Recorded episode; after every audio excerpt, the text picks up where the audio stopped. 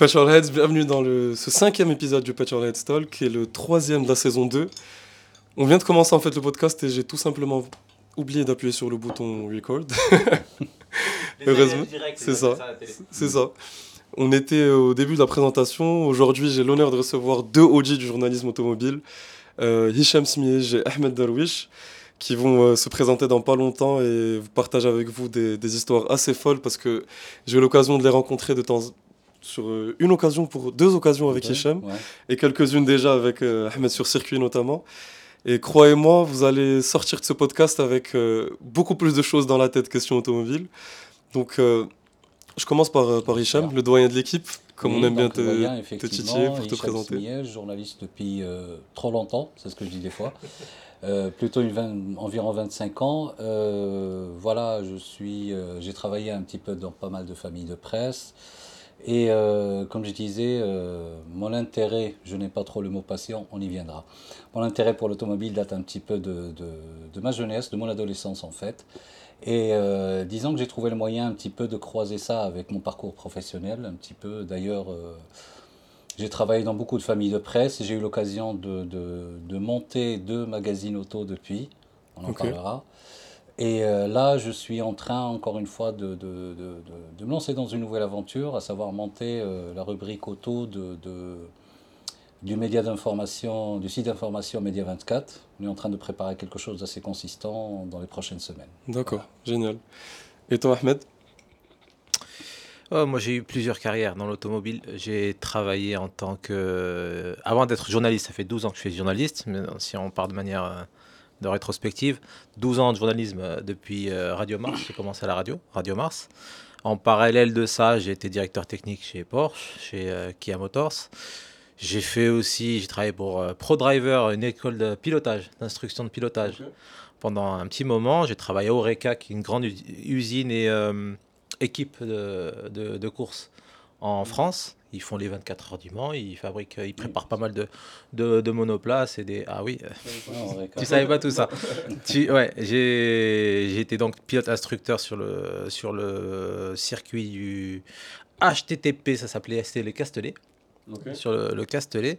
Et avant ça, j'ai une petite carrière à la banque. Ça me plaisait pas. Je me fais, je me, je m'embêtais un petit peu pour pas dire autre chose. Donc c'est à partir de la banque, j'ai connu des personnes de qui je m'occupais à l'époque. Je m'occupais du propriétaire du circuit et euh, un autre euh, propriétaire d'écurie. Je m'occupais de leur argent. Je leur, fais, faisais fructifier euh, leur, leur bien. des placements très juteux. Donc on s'est liés comme ça d'amitié. Un jour, ils m'ont invité à aller sur circuit. Et depuis ce jour-là, j'ai plus, j'ai plus mis, remis les pieds à la banque je me suis. Euh... C'est comme ça que tu as eu ta première expérience sur circuit? Non, avant ça, je, okay. je, roulais déjà. J'ai roulé en rallye, j'ai roulé en, en monoplace, j'ai fait du drift aussi euh, à ses tout débuts, en 2008, 2007, quand c'était vraiment pas connu. C'était à, okay. à, peine avec la, les, euh, la sortie de Tokyo Drift, si tu te souviens, ouais. Euh, Fast and Furious. Ça venait à peine de sortir, on découvrait ce que c'était le drift.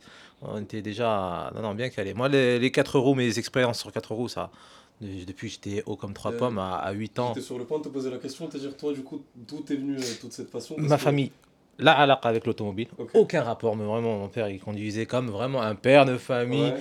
80 sur l'autoroute, pas plus, 85 les, ouais. les bons jours. Donc euh, non, non, je sais pas d'où ça m'est venu, je savais dessiner des voitures avant même d'écrire mon nom. Okay. Euh, les premiers documents que j'ai de la maternelle, c'était comme ça, je, je dessinais avant de savoir écrire mon nom. Et c'est pas une passion, c'est une obsession moi, pour moi l'automobile. Ceux qui aiment pas ça, ils se font euh, vraiment, ils s'ennuient chez moi parce que toute la journée sur l'écran ça tourne que de la NASCAR, IndyCar, MotoGP, WRC, Formule 1, je t'en parle même pas.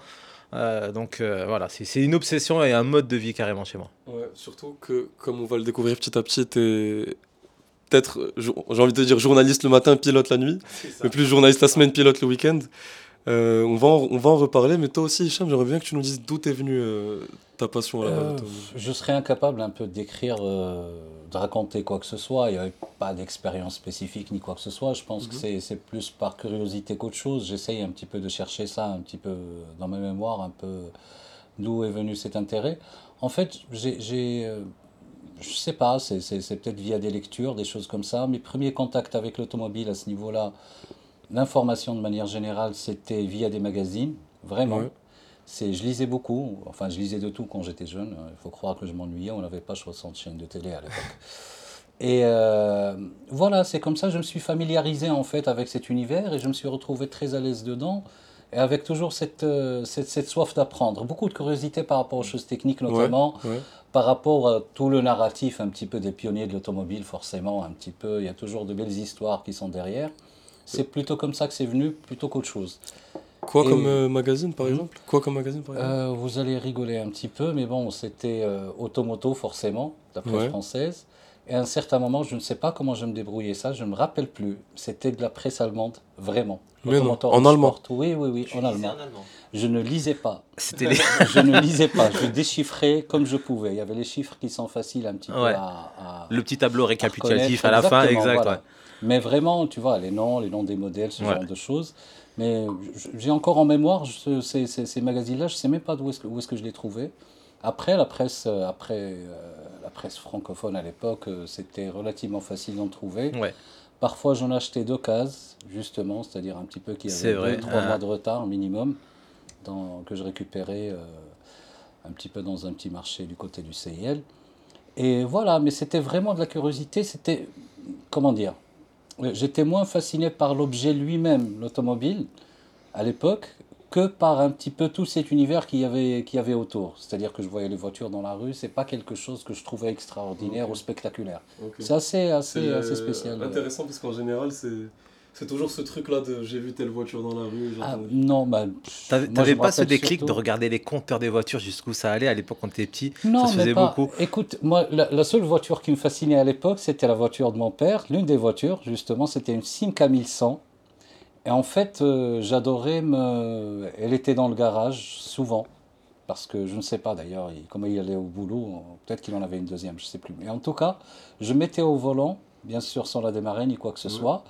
Et c'est vraiment. hum, Il y avait une sorte de rapport, euh, encore une fois, je dirais pas technologique ou technique, mais plutôt un rapport, comme si j'étais dans une sorte de, de salon ou quelque chose. C'est même pas l'histoire de rouler vite, ou on y reviendra souvent à cette question de rouler vite. Ouais. C'est vraiment l'objet en lui-même parce que c'est une sorte de petite mythologie qu'il y a autour de la voiture. C'est un objet qui est assez spécial, quoi. Voilà, ça sert à se déplacer, mais euh, c'est du métal, c'est un petit peu du plastique à l'intérieur, du sky, c'était pas du cuir à l'époque. Des odeurs. Et voilà.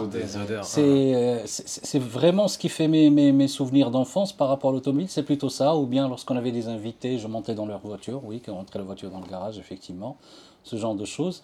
Mais ça n'a jamais été de, comment dire, être fasciné par une, une sportive ou quelque chose comme ça et me dire waouh, cette voiture est magnifique, waouh, elle va très vite et ce genre de choses. Ça, c'est c'est jamais venu, c'est- assez spécial. Et petit à petit, c'est ça a commencé à prendre corps avec d'autres euh, comment dire d'autres critères. Ouais. D'ailleurs, euh, c'est notre sujet un petit peu de à débat un peu euh, avec les deux personnes qui sont là. Moi, j'ai- je dois avoir encore une chambre pleine de magazines. Euh, ah oui. Donc toi, c'est vraiment. Ah, moi, j'avais par exemple Auto, euh, Auto Plus, par exemple, chez Hbarou à Casa, tu sais, sur, euh, Ouais. sur euh, Rindy là-bas. Euh, j'ai, euh, je dois avoir à peu près, c'était c'était un hebdomadaire, non, un- chaque semaine. Chaque semaine, je mhm. dois avoir 300 ou 400 magazines. Ça veut dire que j'ai jamais raté une seule semaine. Ma, mère, ma, mère, est devenue folle. Les auto-magazines, des euh, auto-journaux. Il y avait des. Euh, j'ai encore euh, chez moi des récap récapitulatifs pardon, de, tous les modèles vendus dans le monde. De 1996 jusqu'à maintenant, jusqu'à 2022, je les ai encore, je les achète encore. Non. Bien Euh, sûr, bien sûr. Si tu me l'avais dit, je les, je les aurais ramenés. Bien. Je peux, je, je- je peux te faire. euh, je t'envoie des, des photos, tu pourras les incruster si tu veux dans la vidéo par la suite. J'ai des trucs de fou. Récapitulatif, j'ai tous les magazines. euh, J'étais fasciné par la Fuego, ça il faut pas le dire dans le monde de la Fuego. Quand Non, t'étais petit, tu sais. Non, faut le dire, justement. la Renault Fuego, tout le monde se moque. C'est comme un peu la multipla, tout le monde se moque. Ah, c'est juste une voiture qui la- était là trop tôt par rapport à. C'est son ça, c'est ça, décalé par rapport Ah, à, à- à son, à son âge. Puis il y avait aussi les films et les, et les, et les séries télé. K2000. K2000, Ouais. K2000, ok. J'ai regardé un épisode hier. Oh, ça a mal vieilli, mais je me dis, mais quand t'es petit. ah, C'était vieux dès le départ. c'est vrai. J'ai regardé un épisode, je suis tombé par hasard hier soir, j'ai regardé ça. Je dis, pff, oh là là, David, comment je pouvais être fasciné par ça? Ouais, David et son brushing. Ouais, ouais. Il y avait euh, Chéri, fais-moi peur, tu te rappelles de celle-là? La Ouais. voiture orange, General Lee, Dodge Charger 1969. 1969 avec deux cousins qui faisaient les dingues avec. Ok. Des Ça Ah bah oui, mais ça c'est ça, c'est fascinant quand t'es petit, que t'es vraiment tout petit. 5-6 ans, tu regardes ça, tu Il y avait dis, la série Stingray aussi. Stingray, bah oui, il y en a, il y en a eu des, des très très Magnum aussi. Magnum, c'est- la- avec, ah, euh, c'est la avec, 318. euh, Pff, Ouais. Magnifique, magnifique. Il, était trop grand pour la, pour la Porsche, donc ils ont pris une 318 cabriolet parce que Porsche voulait pas mettre de cabriolet dans la série. C'est ça là, c'est ça. Ah oui, oui, bien sûr. hein. Normalement, il était censé rouler en Porsche, mais comme il fait 1m90, et, euh, était trop Bah, petit. mine de rien, ça en dit beaucoup un petit peu sur la place de la voiture dans, dans la production audiovisuelle à une Ah oui. certaine époque. Ah, Aujourd'hui, c'est un petit peu moins le cas. Ça Oui. passe Sauf moins. lorsque c'est hyper marketé, on parlait de Fast and Furious tout à l'heure. C'est faire un truc qui parle que de voiture. Mm. Sinon, la voiture, elle est pas. Ne fait pas. C'est ce que je disais tout à l'heure. N'est pas un personnage un petit peu. euh, à, à- vra- à part entière. À part dans le entière, film. ouais. Par- Ah. Avant, à l'époque, dans les années 70, 80, la voiture, c'était vraiment une mythologie de la liberté. Enfin, c'est Mm. quelque chose qui représentait énormément de choses.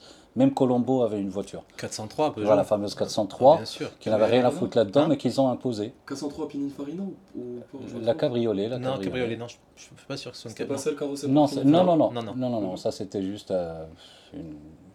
extrêmement rare, quoi. Mhm. Et ils l'ont ramené parce qu'elle était un peu ringarde, d'ailleurs, parce que C'est ça vrai. collait avec le personnage. Voilà, le personnage ringard. Mais ouais. c'est juste dire qu'à chaque fois qu'on imaginait un personnage dans une série ou dans un film ou quelque chose comme ça, il fallait coller une voiture avec. Une voiture Qui correspondent à ça. emblématique, ouais, ouais. Euh, la fameuse série, bah, je parle de trucs ultra vieux, Dallas, quoi. Bah bien sûr. Chacun avait sa voiture, La- avait la, la 300 Mercedes. SL, voilà, exactement, qui était là. Dallas, bien sûr. Parce qu'à chaque fois, il fallait poser un personnage avec une voiture. Aujourd'hui, c'est c'est c'est pas le cas. Non, non, Ouais, c'est quoi on le va- Tel on point, va- voilà. Ouais.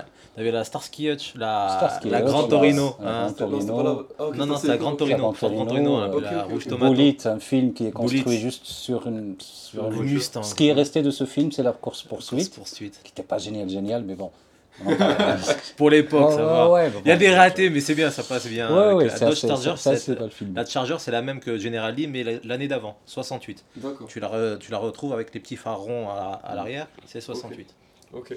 Et donc, ah, c'est vrai que je- vous avez dit qu'on allait divaguer très Ah rapidement non, sur non, des non, choses. c'est- clair. Et- et- automobile pour l'instant. Ouais, ouais, non, bien sûr. Ouais. Non, mais c'est vrai que c'est hyper intéressant ce que vous avez dit sur le fait qu'avant, les films, dans chaque film, il y avait... enfin, la voiture était un vrai mythe. Aujourd'hui, je pense avec la place que prend l'automobile dans, dans le monde et comment son, son rôle est en train. Enfin, est toujours aussi présent, mais. Mais là, On parle de plus de mobilité maintenant. on Ouais, c'est ça, c'est ça. Et non plus d'automobile. c'est ça, c'est ça. Euh, L'automobile, c'était vraiment drainé par euh, l'American Way of Life. Les Américains. Exactement. C'est ça, c'est ça. Voilà, les Américains ont tout basé, leur architecture des villes, qui sont des villes assez, assez neuves, assez, euh, assez récentes, autour de l'automobile. Donc il y a un tout petit centre-ville et tout le reste est très très très Ouais. étalé sur tout le reste. Et chaque chose qu'on puisse faire aux États-Unis doit être faite par l'automobile. Ouais. Donc on va au cinéma, on va au drive, euh, on va tout faire à l'automobile. Donc, on, est, on a tous été bercés par la culture américaine. C'est un petit peu découlé aussi en Europe avec, euh, tu te souviens de Johnny Hallyday qui est mort il n'y a pas longtemps, avec euh, ses- lui aussi ses voitures très américaines dans sa tête, avec ses Mustangs et machin, les hot rods, ça. Voilà, c'est ça. Et les films aussi euh, français et européens ont pris un petit peu parti sur, euh, sur ce trip-là sur l'automobile avec euh, Lelouch, euh, un homme, une Oui. femme, Mustang, pareil, un bon placement produit pour Ford France, ouais, entre autres. Donc c'est parti comme ça. Là, je monopolise de micro. Non, non, pas du tout. Pas du tout, mais j'allais vous dire avant de, de- qu'on commence à aller sur de la, de la véritable réflexion. Moi, je suis encore friand, je suis vraiment un petit gosse d'anecdotes et je suis friand Ouais. de partager ces anecdotes-là. Ces, ces anecdotes, ces anecdotes-là. Et euh, tout bêtement, les, les, à chacun d'entre vous, quelles ont été vos premières expériences automobiles excitantes? Peut-être avant le journalisme, en tant que gosse ou en tant qu'adolescent, en tant que jeune permis. Je... Vas-y, Hicham, mais après je te, je te laisse le micro pour que tu nous racontes ça. Euh, ouais, je vais revenir à la Simca 1100. La première fois que j'allais oser la démarrer, justement, dans le garage. Ça, je sais pas si. euh, Non, non, mon père va pas tomber sur, euh, sur ce podcast-là. Je me rappelle très très bien. C'est la première fois que j'allais oser la démarrer. Et euh, je me rappelle très bien, on avait une, une, une gazinière qui était posée dans le garage au fond parce qu'il venait d'en changer ou je ne sais plus quoi, qui était au fond. Et donc forcément, je démarre, moi, je devais avoir une dizaine d'années. hein. Et donc, manipuler un embrayage et tout, forcément, je ne savais pas faire. Et donc, je suis parti direct. euh, J'ai presque cassé l'optique droite et bousillé le four en question de, de- de- de la gazinière. Ça, c'était ma première. euh, en fait, parce que j'ai très peur pendant deux jours, quoi, que quelqu'un se rende compte de ce qui s'est passé. C'est jamais arrivé. Mais j'ai encore une un, un souvenir très, très, très précis de cet épisode-là. C'était ma première expérience. Après, oui, c'est les premières années de conduite où tu apprends à conduire, où c'est la première fois où tu vas réussir justement à, à- à- à passer la première sans, Ouais. sans caler, où tu arrives à prendre un petit peu de la vitesse. C'est ce genre de choses, c'est un petit peu ça les, les, les, les- les premiers euh, balbutiements du plaisir automobile, plaisir de la conduite de manière générale, je pense. Ok. Et toi, Ahmed, avant que vous posiez une petite question euh, qui m'intrigue beaucoup? Tout premier souvenir, justement, de, duquel je puisse me souvenir, c'est dans la voiture. Mon, mon père qui m'emmène à l'hôpital parce que ma mère va accoucher de mon petit frère. Donc voilà, c'est cette vision-là, je le vois en train de conduire. Dans la nuit, on fonce vers l'hôpital, c'est le seul souvenir que je puisse vraiment me remémorer. découler toi, parce que vu que là, dans ta tête, faut tout le temps foncer, je pense, Certainement. Euh, ensuite, je piquais les clés à mon père quand je savais qu'il allait sortir. Je lui piquais les clés, j'allais lui faire chauffer la voiture. Je dis, non, non, c'est. Ouais. Joindre l'utile, l'utile à l'agréable. Donc je m'installais, je faisais, mettais point mort et puis je laissais. euh, c'est une 405 essence, ça avait même pas le droit, même pas besoin de chauffer en fait. Mhm. Mais je Ah, dis non, c'est non, il faut faire. euh, ouais, Faut chauffer. faut chauffer. Donc j'étais là, j'étais content, j'allais démarrer. J'avais 7-8 ans, un truc comme ça. Hmm, Ah, je ah oui, oui, ah oui, oui, très très vite. Ensuite, bah, on a, dans l'adolescence, on bifurque sur les motos, donc je savais déjà manipuler l'embrayage et passer les Ok. vitesses. Et ensuite, on, on- on se rapproche des copains qui ont des voitures. Donc, euh, tous les tout premiers, c'est Golf 2 GTI, Ah, donc t'as conduit ça Ford, ouais, Ford. Ford XR3i aussi. C'était vraiment une daube, ça, en train avant. Oh là là. C'était un litre 6, 105 ou 110 chevaux, un truc comme ça, et ça avait pas de train avant, ça freinait pas, c'était nul. Et 205 GTI surtout, ça, mythique 205. ça à Ah oui, ah oui, oui. Ah, avant même d'avoir le permis, je commençais déjà à enquiller Ah là-dessus. Et c'était comment du coup euh, Ah, c'était extraordinaire, Ouais. c'était extraordinaire, une 205. Maintenant, ça me donne un plaisir fou, mais à l'époque, c'était l'extase. c'était- Ah vraiment l'extase, oui, oui. Ouais, surtout, euh, j'avais un copain qui est très, très, très amoureux de voitures aussi. Euh, je me suis rapproché de lui parce qu'il il adorait les voitures. Il avait des Golf 2, G60, GTI. Il avait la Rallye avec 4 roues motrices. Mm. Ouais, son père, il avait la Country. Elle était un peu surélevée. euh, C'était le SUV crossover avant l'heure. Ah ouais, j'étais fasciné, donc j'allais, j'allais que là-bas. Et euh, j'allais surtout sur les courses automobiles ici au Maroc. Il y en avait beaucoup à Casablanca. Ok, tu faisais ces. Oui, oui, j'allais depuis tout petit, j'allais regarder ça. Il y avait la course l'Oasis, il y avait euh, Mohamedia, Ain Isbah, à côté de là où il y a l'actuel Marjan. Mhm. L'Oasis, là où il y a le rond-point de l'Oasis, maintenant c'est fermé à cause du tram, c'était euh, par là aussi. Mohamedia, euh, j'avais vu à l'époque un Tunisien qui fracassé un platane avec une Porsche. Ah, comme voiture justement dans ces courses-là qui t'ont marqué? Pardon Quoi à l'époque, il y avait, il y avait un Tunisien euh, que tout le monde connaît dans le milieu qui s'appelle Hatem Achouri, il s'était fait passer pour un journaliste. Ouais. Tu te rappelles de lui Ouais, il, était euh, sponsorisé par Marlboro. Donc c'était euh, c'était un très gros sponsor avec la Smirnoff, tu sais. Il y avait les, les, les filles habillées Marlboro. Ah il, ouais, il ouais. distribuait les t-shirts, les parapluies, les casquettes. C'était vraiment le mec à l'américaine. Il était là, euh, voilà. Il, a, il avait une 309 GTI 16, il a eu une R21 Turbo, et à la fin, il a eu une Porsche 911 qu'il a éclaté contre un platane avec, euh, je pense que c'était le père de Feu euh, Abdillah Benani, le père de Mehdi Benani qui il était en bagarre pour les premières places. Il y avait Saïda Ibrahimi que tout le monde connaît dans le milieu du sport automobile aussi.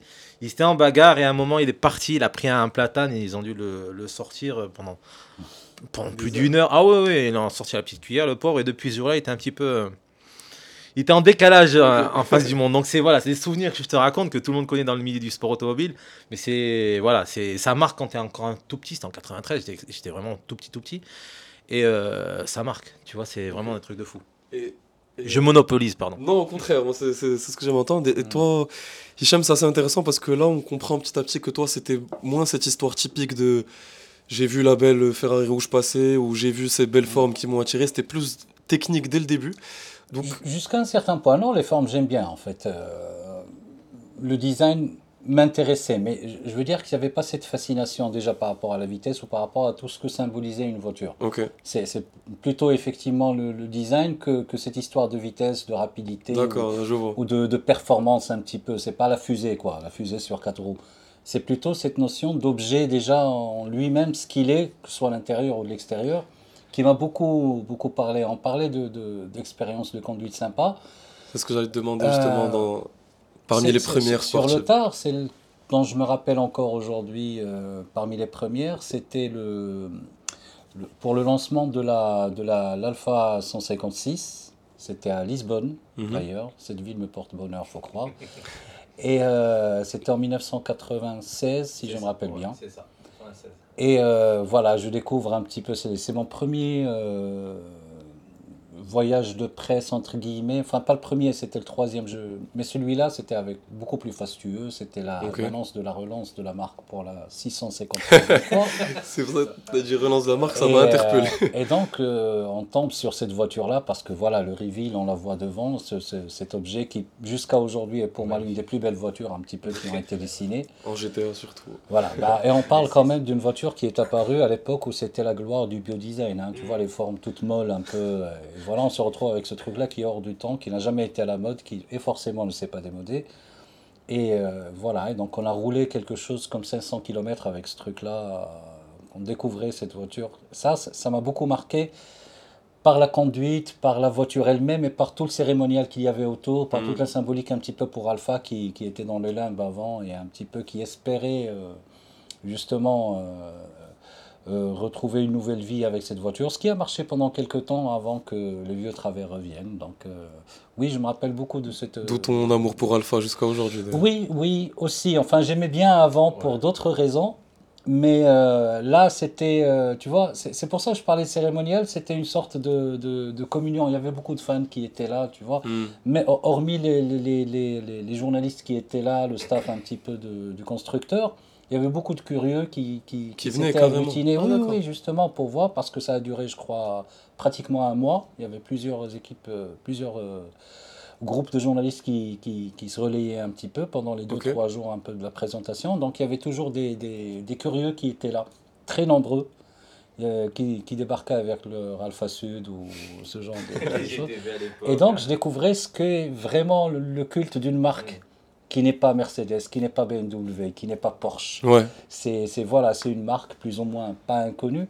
Et d'ailleurs, jusqu'à aujourd'hui, je suis étonné un petit peu de la popularité de cette marque-là, euh, qui est assez compliquée à, à expliquer, mais hum, non, vraiment, aujourd'hui, les gardiens de voiture identifient facilement une Alfa Romeo. Alors qu'ils c'est- s'en vendent pas des masses, Ouais. que ça n'a pas une réputation super géniale, que ce n'est pas spécialement flatteur par rapport aux Allemandes. Et pourtant, c'est quelque chose qu'on qu'on retrouve un petit peu très souvent. C'est c'est- c'est assez étonnant comme trip. Ouais, c'est vrai qu'il y a une super belle communauté Alfa Romeo, euh, même dans tout ce qui est sportif. Chez, entre guillemets, c'est les, chez les pétrolières en général, tu vois, quelqu'un qui a une, une 8C, une 4C ou n'importe quel Alpha avec le sigle GT à côté, Ou le- la- la Giulietta. QV aussi, tout ça, ouais. C'est, tout de suite tu dis, ah là il se passe quelque chose. C'est une marque, euh, c'est une marque qui vraiment favorise les sentiments, tu vois. C'est leur euh, leur slogan pour un moment, ça a été Cuore Sportivo, Sportivo. le cœur sportif. Ouais. Donc forcément, ça fait un petit peu appel à, à- au cœur, au sentiment, à, à ce qui n'est pas palpable, pas forcément tu sais, de la rigueur allemande. C'est Ouais, quand c'est trop trop germanique, il manque cette, cette petite flamme, cette petite passion. totalement. Là, non, tu vois, c'est. Totalement. Voilà. Et en plus, par un moment, dans leur pub, ils disaient euh, sans, sans cœur, nous ne serions que des machines. Donc voilà, ils, ils font parler cette fibre-là. Fibre italienne, un peu de flamboyance, un peu de. Dell'emozione, ça c'est leur nouveau. Exactement, hein, la mécanique de l'émotion. Donc voilà, ils sont toujours dans l'émotionnel, dans le sentiment. Ils font, ils font ressortir ce, ce côté, euh, ce côté latin là dans, Non, parfois j'ai l'impression qu'ils font exprès de mettre plein de défauts sur leur Oui, voiture un peu. Pour leur donner une âme. Ils leur donnent une âme. Pour moi, c'est comme qu'il ça y que je une vois. histoire, qu'il se passe un truc, C'est ça. euh, c'est c'est assez, euh, assez étrange comme... euh, comme Perso, oui, ouais, enfin, j'ai- essayé un petit peu au cours de ma carrière d'avoir des échanges un petit peu plus, plus poussés par rapport à, comment dire, aux éléments cardinaux de ce qu'est euh, ce ces- ces- cette marque. Mhm. Malheureusement, souvent, c'est un petit peu, tu vois, les discours un petit peu convenus, mais bon, voilà, euh, toujours est-il que ça marche, parce que j'ai été aussi à la présentation de Led Julia, encore une fois, qui devait... euh, Lièvre voilà, c'est toujours la même histoire. Et encore, euh, ça, aussi, c'était un petit moment très sympa euh, parce qu'on a pu visiter le, le- le musée Alfa Romeo avant son ouverture. D'accord. Et il y a eu quelques moments très, très émouvants, notamment le, parce qu'il y avait euh, pour la présentation M. Marchione Feu, Marc Marchione qui, est, qui est parti, il y avait aussi M. Elkan. Et il y avait Andrea Bocelli qui a chanté euh, Vincere, forcément, pour la présentation de la voiture, et qui après est venu avec nous euh, pour visiter aussi le, musée. Euh, pour ceux qui ne connaissent pas ce, ce- ce chanteur, il est aveugle. Et donc il y avait une scène euh, que j'ai immortalisée avec des photos où il était en train de, de toucher la, la disco volante, là, qui est, une, la- voilà, qui est juste un, car. un- un prototype. Mm. Et c'était assez, assez émouvant comme, euh, comme moment. Donc voilà, c'est un petit peu le, le, le- Ce qui est sympa un petit peu dans la presse automobile, c'est un petit peu de... Des moments comme ça, assez plus ou moins rares, assez, assez intéressants, assez surprenants, et c'est c'est cool. Ouais. J'ai j'ai eu la. Speeder pendant un moment, 2 litres D'accord. euh, Speeder. Speeder, ok. Oh, ouais, là, Les c'est très ancien. être doué et tout. Ah, c'est c'est une voiture à part. C'est une voiture à part. le V6 Busso. Non, non, non, non, c'est non, plus ancien que ça. C'était le 2 litres 1.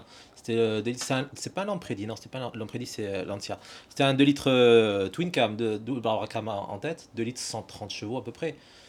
Sachant, ça va dans les tours avec deux, deux gros carbus, un double Ouais. corps. Voilà, c'est de là que part l'émotion Alfa Romeo. C'est des mécaniques qui chantent. Mm. En plus, c'est une propulsion, c'est un cabriolet. euh, Toi qui es un le boxeur, tiens, il y en a eu un petit paquet de, chez Alpha, certains. Les. Boxer, oui, Ouais, bien sûr, la boxers. 33, le dernier. Il est magnifique, mais c'est. euh, Non, même pas, sur la 146, il y a eu encore Sur les la boxers. 146 Ouais, encore, c'est oui, ça, ouais. effectivement. C'est vrai. Bon, Ah oui. Bon, Avant de passer au V6 pour les plus gros, puis après. euh, Ils sont voilà, passés au. Twin Spark sur les après, petits euh, moteurs. Voilà, l'air Fiat, Ouais. c'est autre chose.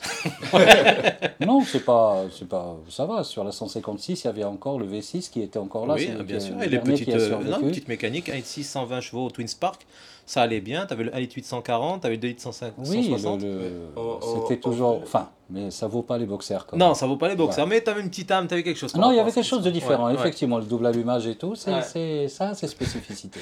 Perso, j'ai pas le recul pour. euh, honnêtement, j'ai pas le recul pour Ça va. ça ressentir va, temps. l'émotion que vous êtes en train de, de retranscrire.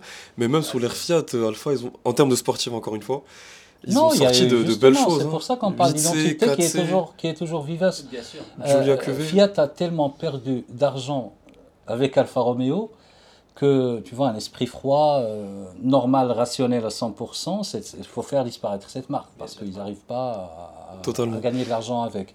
Mais à chaque fois, on lui laisse cette latitude pour faire différent. Petit exemple très récent, c'est le Mhm. Tonale, le, Mhm. le SUV.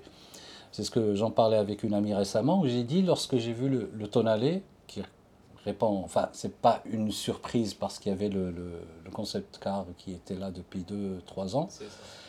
Et premier sentiment que j'ai eu, je me suis dit, ouf, mes yeux se reposent. Parce que depuis une dizaine d'années, on nous assène des véhicules, des voitures, un petit peu, surtout les SUV, avec une, euh, une surcharge de lignes partout. C'est des lignes partout, c'est lourd, il se passe trop de choses. Et là, on tombe sur un SUV qui est euh, très, euh, comment dire, euh, d'une sobriété extrême, vraiment. Je, je compare même aux anciennes productions, on parlait de la, la 156, moi je parlais de la 147 que je conduis toujours. Mhm. La 147, ben, il y a beaucoup de lignes qu'on retrouve de la 100 147 sur le tonnelet. C'est- des flancs qui sont juste galbés juste ce qu'il faut, le regard qui est appuyé juste ce qu'il faut, pas mal de courbes ici et là. Et euh, j'ai toujours classifié, on en a parlé la dernière fois, j'ai toujours classifié la le, le design automobile en deux, deux familles. Il y a, il y a les voitures que, qui veulent te plaire, qui veulent te charmer, te séduire, il y a les voitures qui veulent t'impressionner. Et c'est facile de faire le classement entre les deux. Les voitures qui veulent t'impressionner, te faire peur et tout, ben voilà, c'est euh, c'est ça, ça se regarde pas quoi. Ouais. Généralement, on préfère être derrière le volant pour. euh, bon, pour- je ne veux pas faire la psychologie de comptoir, mais bon. Euh, de l'autre côté, tu as les voitures qui, qui sont beaucoup plus. C'est même pas une question de sensualité, c'est juste une question de, de- d'équilibre, une question de forme, pas, de, pas trop démonstratif, pas trop en faire. Le tonale, par exemple, c'est juste. euh, c'est, très soft, c'est très sobre. La Giulia elle-même était très sobre. Le, Mhm. le, le- le Stelvio, pareil. Et à contre-courant de ce qui se passe chez les autres. Mais ils tiennent toujours à ça, et ça, c'est une bonne chose. C'est vrai, c'est Vraiment. vrai. C'est, euh, C'est vrai. ça que pour le design. Pour les autres solutions, c'est. En tout cas, ce, ce- ah, de, pendant cet éloge de, d'Alfa Voilà, Romeo, c'était, ouais, c'était. La parenthèse. Ouais. La parenthèse fanboy. Tu, tu as dit un, un petit moment les, les, petits avant- les petits avantages d'être un peu des fois dans la presse euh, automobile où tu peux vivre des expériences qui sont assez uniques. Bah, avant qu'on parle euh, de ce métier-là de, de journaliste automobile qui est en concrète euh, évolution, ça m'intéressait beaucoup de savoir vous, en tant que, passionné, comment vous êtes venu, comment vous est venu ce. Pour moi, je le vois comme, euh, comme une prise de risque ou un défi ou, ou un truc où t'écoutes ton cœur et tu te dis, euh, vas-y, je vais faire ce que j'aime. Et je sais qu'avant, quand c'est l'ère des magazines, c'est je vais, je, vais, je vais être journaliste auto pour aussi écrire dans des magazines, pour vivre ces aventures-là. Euh, tout comme moi, quand tous les dimanches matins, je, je faisais pas mes devoirs tant que j'avais pas vu Automoto ou Turbo, je me disais putain, mais ils font le meilleur métier du, du monde de, de, pouvoir faire ça. Comment s'est passé par exemple pour toi le, le, le pas de franchir le pas de se dire je vais faire des études de journalisme parce que je sais pas si c'est ce, qui, si, si c'est ce qui se passait dans ta tête, mais, mais potentiellement aller dans l'automobile. C'est Gokas. Moi, je travaillais déjà dans l'automobile. J'étais directeur technique, comme je t'ai dit tout à l'heure. Okay, et c'était, c'était tellement politique ce qui se passe à l'intérieur. Des, des bagarres, des bagarres d'influence. Mm -hmm. C'était une telle pression monstrueuse que j'ai préféré sacrifier vraiment euh, ma carrière, mon salaire aussi carrément, euh, mon style de vie. J'ai vraiment j'ai eu ce déclic-là et je suis passé volontairement à 100% au journalisme automobile. Je travaille déjà en automobile, mais d'une manière qui ne me plaisait pas. Je travaillais pour une très grande marque, un très grand importateur ici au, au Maroc. Il y avait des luttes, il y avait des tensions, tu étais au milieu, tu savais ouais. que tu étais qu'un petit pion qu'on bougeait au, au, gré de certaines décisions. Voilà, quand tu as un minimum de recul sur ce que tu fais, tu te dis ça, c'est pas moi. Voilà, je vis dans un très bel environnement, je gérais 26 personnes, un écrin magnifique. C'était que des voitures que j'essayais en plus pour mon plaisir personnel. Euh, ouais. vraiment à volonté. Voilà, j'avais la voiture de fonction avec le carburant, donc je pouvais y aller. Ouais. Voilà, refiler un gros 2 litres en plus, euh, essence. Toutes les semaines, je passais à la station, je me faisais plaisir, mais quand tu as moins le smile le matin, quand tu vas travailler, quand tu as des petites appréhensions, tu dis, ah là, il y a quelque chose qui va pas. Et là, tout de suite, j'ai dit, je vais faire quelque chose vraiment qui m'éclate. J'ai tout laissé tomber, j'ai démissionné, ils m'ont dit c'est bien, tu as bien fait au passage. Et je suis allé justement gérer avec Omar Magoul euh, Automagazine, mais j'ai sacrifié mon salaire euh, par deux quasiment. Mais voilà, par contre, j'ai fait le choix de kiffer ce que je fais. J'ai pas eu l'impression depuis ce jour-là de travailler un seul jour. Voilà, okay. On s'intéresse à des trucs qui nous passionnent, des trucs qui nous dévorent de l'intérieur. Donc voilà, c'est ça vient à peine euh, nourrir les flammes qui sont à l'intérieur. Donc ça, ça vaut tout le, le, sacrifice du monde, tu vois. Ok, c'est ta, ta, ta réponse me. Je, je, je, j'attendais pas une réponse particulière, mais je sais que c'est assez compliqué de, de, de, faire de sa passion un travail parce que je pense que quel que soit le travail que tu fais à un moment ou à un autre, il y a des, des trucs qui sont c'est pas tout le temps facile. Le, le, stress peut toujours être là, les, les pressions peuvent toujours être là. C'est être journaliste automobile. Je, je sais pas si c'est ton cas ou pas, Hicham. Tu vas nous non, dire tout de va, suite comment ça s'est passé. Que, et dire que c'est le kiff, que voilà, c'est pas c'est pas le paradis quoi. C'est pas. C'est pas. Euh, tu dis, il y a toujours du stress, il y a toujours des servitudes, il y a toujours ouais. des contraintes, bien sûr, bien évidemment. C'est pas alors, avant que tu détailles ça, c'est pas. Euh, lundi Ferrari euh, sur circuit, non, non, non, mardi Porsche, mercredi euh, avec le PDG de X, et tout que ça. Chaque fois qu'on parle de belles voitures, on sort Ferrari, Porsche, machin, machin. On peut avoir de très belles choses. Euh, on parlait tout à l'heure de la 205 GTI. Hein, ouais. c'est, Et aujourd'hui, on peut s'amuser même avec un Duster. Hein, donc euh, ouais. voilà, c'est, pas. Moi, c'est, quelque chose qui mérite beaucoup. Euh, dès que quelqu'un parle de passion automobile, immédiatement passer à des voitures qui coûtent 2 millions de dirhams. Euh, si justement tu as besoin d'une voiture de, de, de, 300 chevaux pour commencer à kiffer l'automobile, c'est que tu n'aimes pas l'automobile. Okay. Ça, c'est ma vision des choses. Je ne sais okay. pas si. Euh, ça peut faire une belle phrase. Si tu as besoin, c'est que tu pas. Mais je suis totalement d'accord avec toi aussi. Il y a moyen de s'amuser, de se faire plaisir, de vivre autre chose. Il n'y a pas que la vitesse dans la vie, justement. Et dans l'automobile, il n'y a pas que la vitesse. Moi, à la limite, euh, ma, ma, théorie par rapport à ça, je reviendrai à l'histoire de, de, du journalisme automobile. C'est que je dis, en fait, euh, euh, une vraie voiture plaisir, si tu arrives à, à, à, à, comment dire, si arrive à te fournir un petit peu d'adrénaline en restant en dessous des 100 km/h, ouais. C'est que c'est vraiment une voiture plaisir. Mmh. Si tu es obligé d'aller au-delà pour commencer à ressentir des trucs, euh, ouais, je vais paraphraser le, le, le, le, je sais plus de quel fabricant de pneus qui a manufacturé de pneus qui peut mettait ça un petit peu dans sa pub, c'est c'est que le plaisir n'est pas dans la ligne droite. C'est voilà, ah, c'est ouais. Goodyear, je crois pas, on s'en fout. Et euh, que justement, euh, les lignes droites euh, tapées, on en parlait tout à l'heure, 307 km/h sur une autobahn, bah, euh, ouais, c'est cool à raconter. Le voir sur le compteur, c'est effectivement un peu inédit, sauf si tu trafiques le compteur. Et après, c'est le paysage qui défile très vite. Le vrai kiff, en fait, c'est lorsque tu te retrouves dans des lacets, dans des trucs un petit peu qui tournent code de tout. Totalement. Et même si tu es à 40, 45, Si c'est un peu appuyé et machin, là, tu arrives vraiment Euh. à. C'est léger latéral plutôt que les, les, les, Ouais. les- les longitudinales qui, qui, qui, qui, qui Totalement. plaisir, honnêtement. Complètement d'accord. Moi, mon dernier projet euh, Project Car, parce que tu adores parler de Project Car, c'était une euh, Volkswagen Polo, les deuxième génération, donc elle- ça pesait 600 kilos. J'ai mis un petit moteur, un La 1200. fourmi. Euh, la fourmi, exact. Euh, J'avais mis un, un 1200, il montait de grave dans les tours, enfin, pas loin de 9000 tours minutes. Et je m'amusais à taper des grosses voitures sur des slaloms officiels à fédération, machin. J'ai fait deuxième, euh, j'ai laissé des voitures à 300, 400, 500 chevaux derrière moi. Mais juste, rêve, tu vois, c'est vraiment pour, pour m'amuser. Ouais. Mais c'était un châssis euh, vraiment très léger, des petites suspensions qui vont bien, un petit moteur qui monte dans les tours, même s'il délivre quoi, pff, 90 ou 100 chevaux, pas Non, plus. ouais.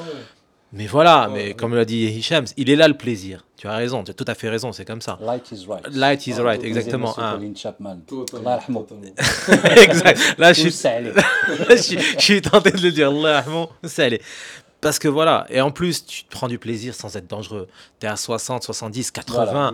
Voilà. tu, tu kiffes à mort et t'es pas dangereux pour les autres ni pour toi-même.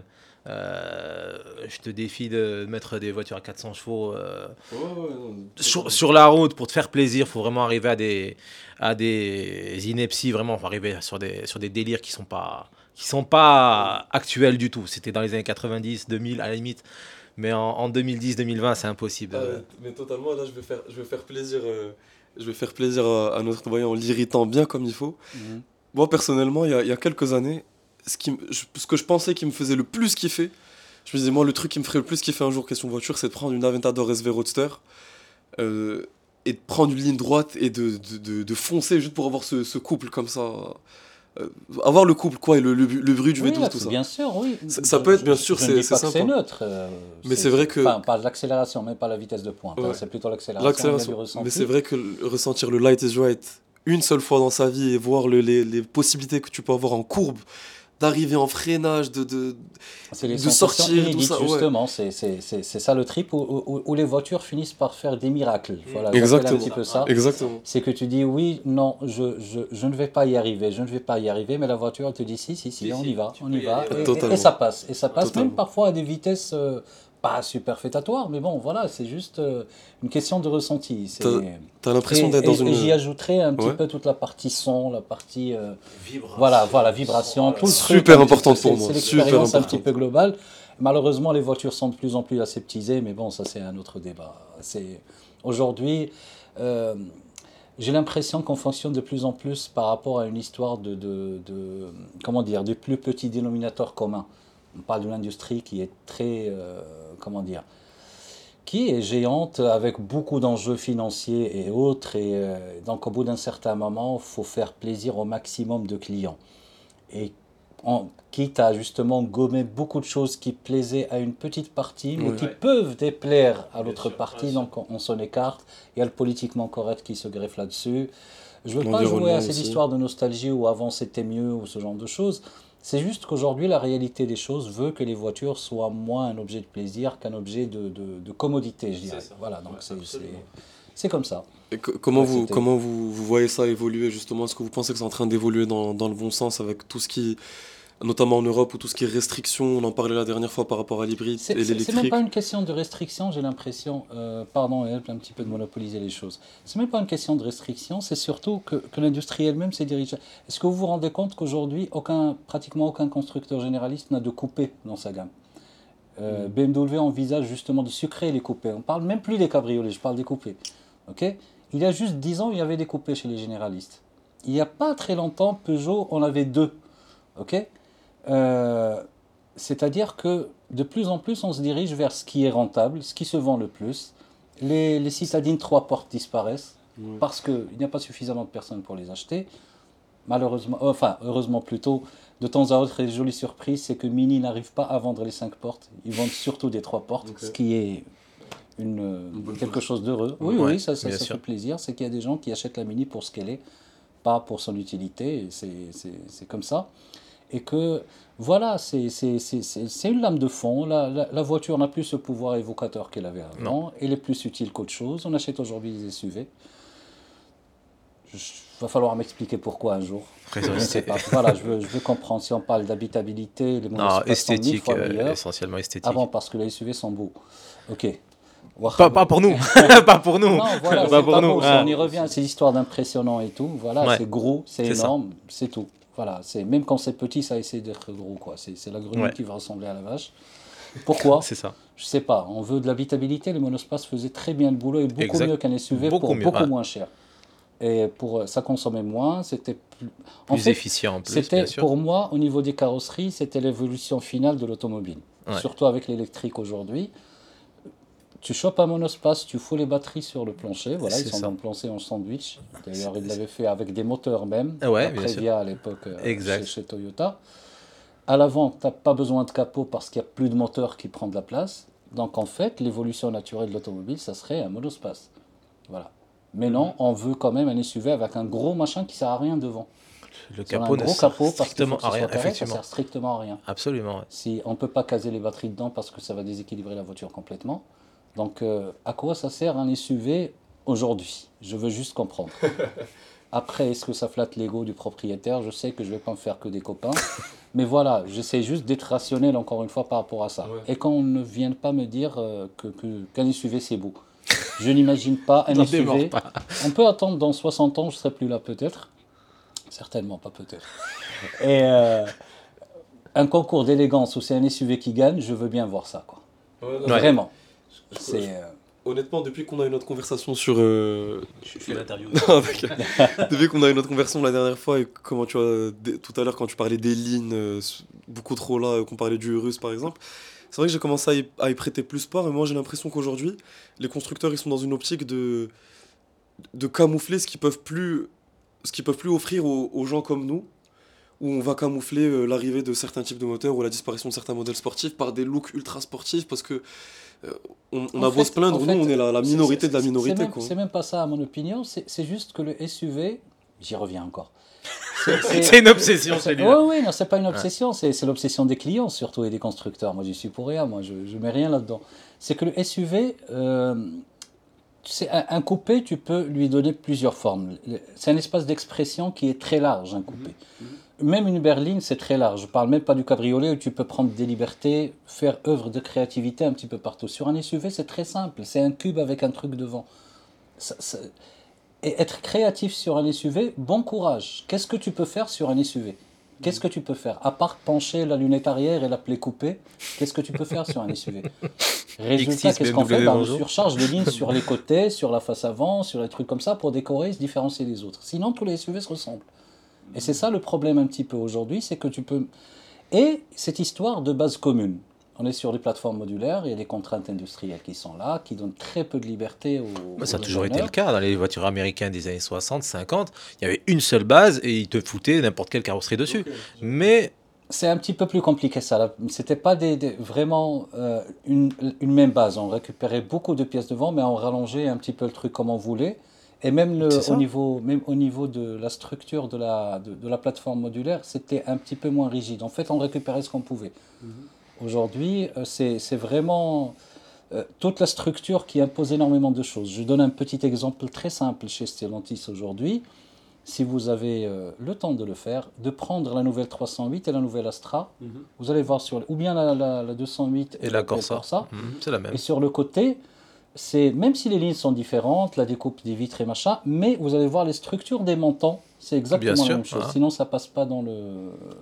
À, l'usine, ça, ça, voilà. ça des contraintes C'est compréhensible, il y a des motifs de rentabilité, de survie, et ainsi de suite. Ce, n'est pas ça le problème. Moi, je dis juste que aujourd'hui, c'est quand même. Tu me parles du russe, et j'ai du mal à voir le, le même logo qui est sur le russe qui était sur la Miura. Tu vois, Oui. Oui. j'ai un Non, petit non, peu de mal. non, non, je suis désolé. C'est pas pour jouer à c'était mieux avant ou machin. C'est juste passons sur le SUV. Pourquoi le Murcielago ressemble à des avions de chasse? Les, les- les- tous les coupés Lamborghini ressemblent à un truc hyper anguleux qui veut te faire mal en fait. C'est c'est carrément ça. Voilà, t'es es dans une Lamborghini. Ah oui, oui, tu, tu veux faire peur aux gens. C'est clair. Voilà, tu l'achètes pas en jaune, tu l'achètes pas en vert, tu la mets en gris mat. Parce que oui, c'est la guerre quoi.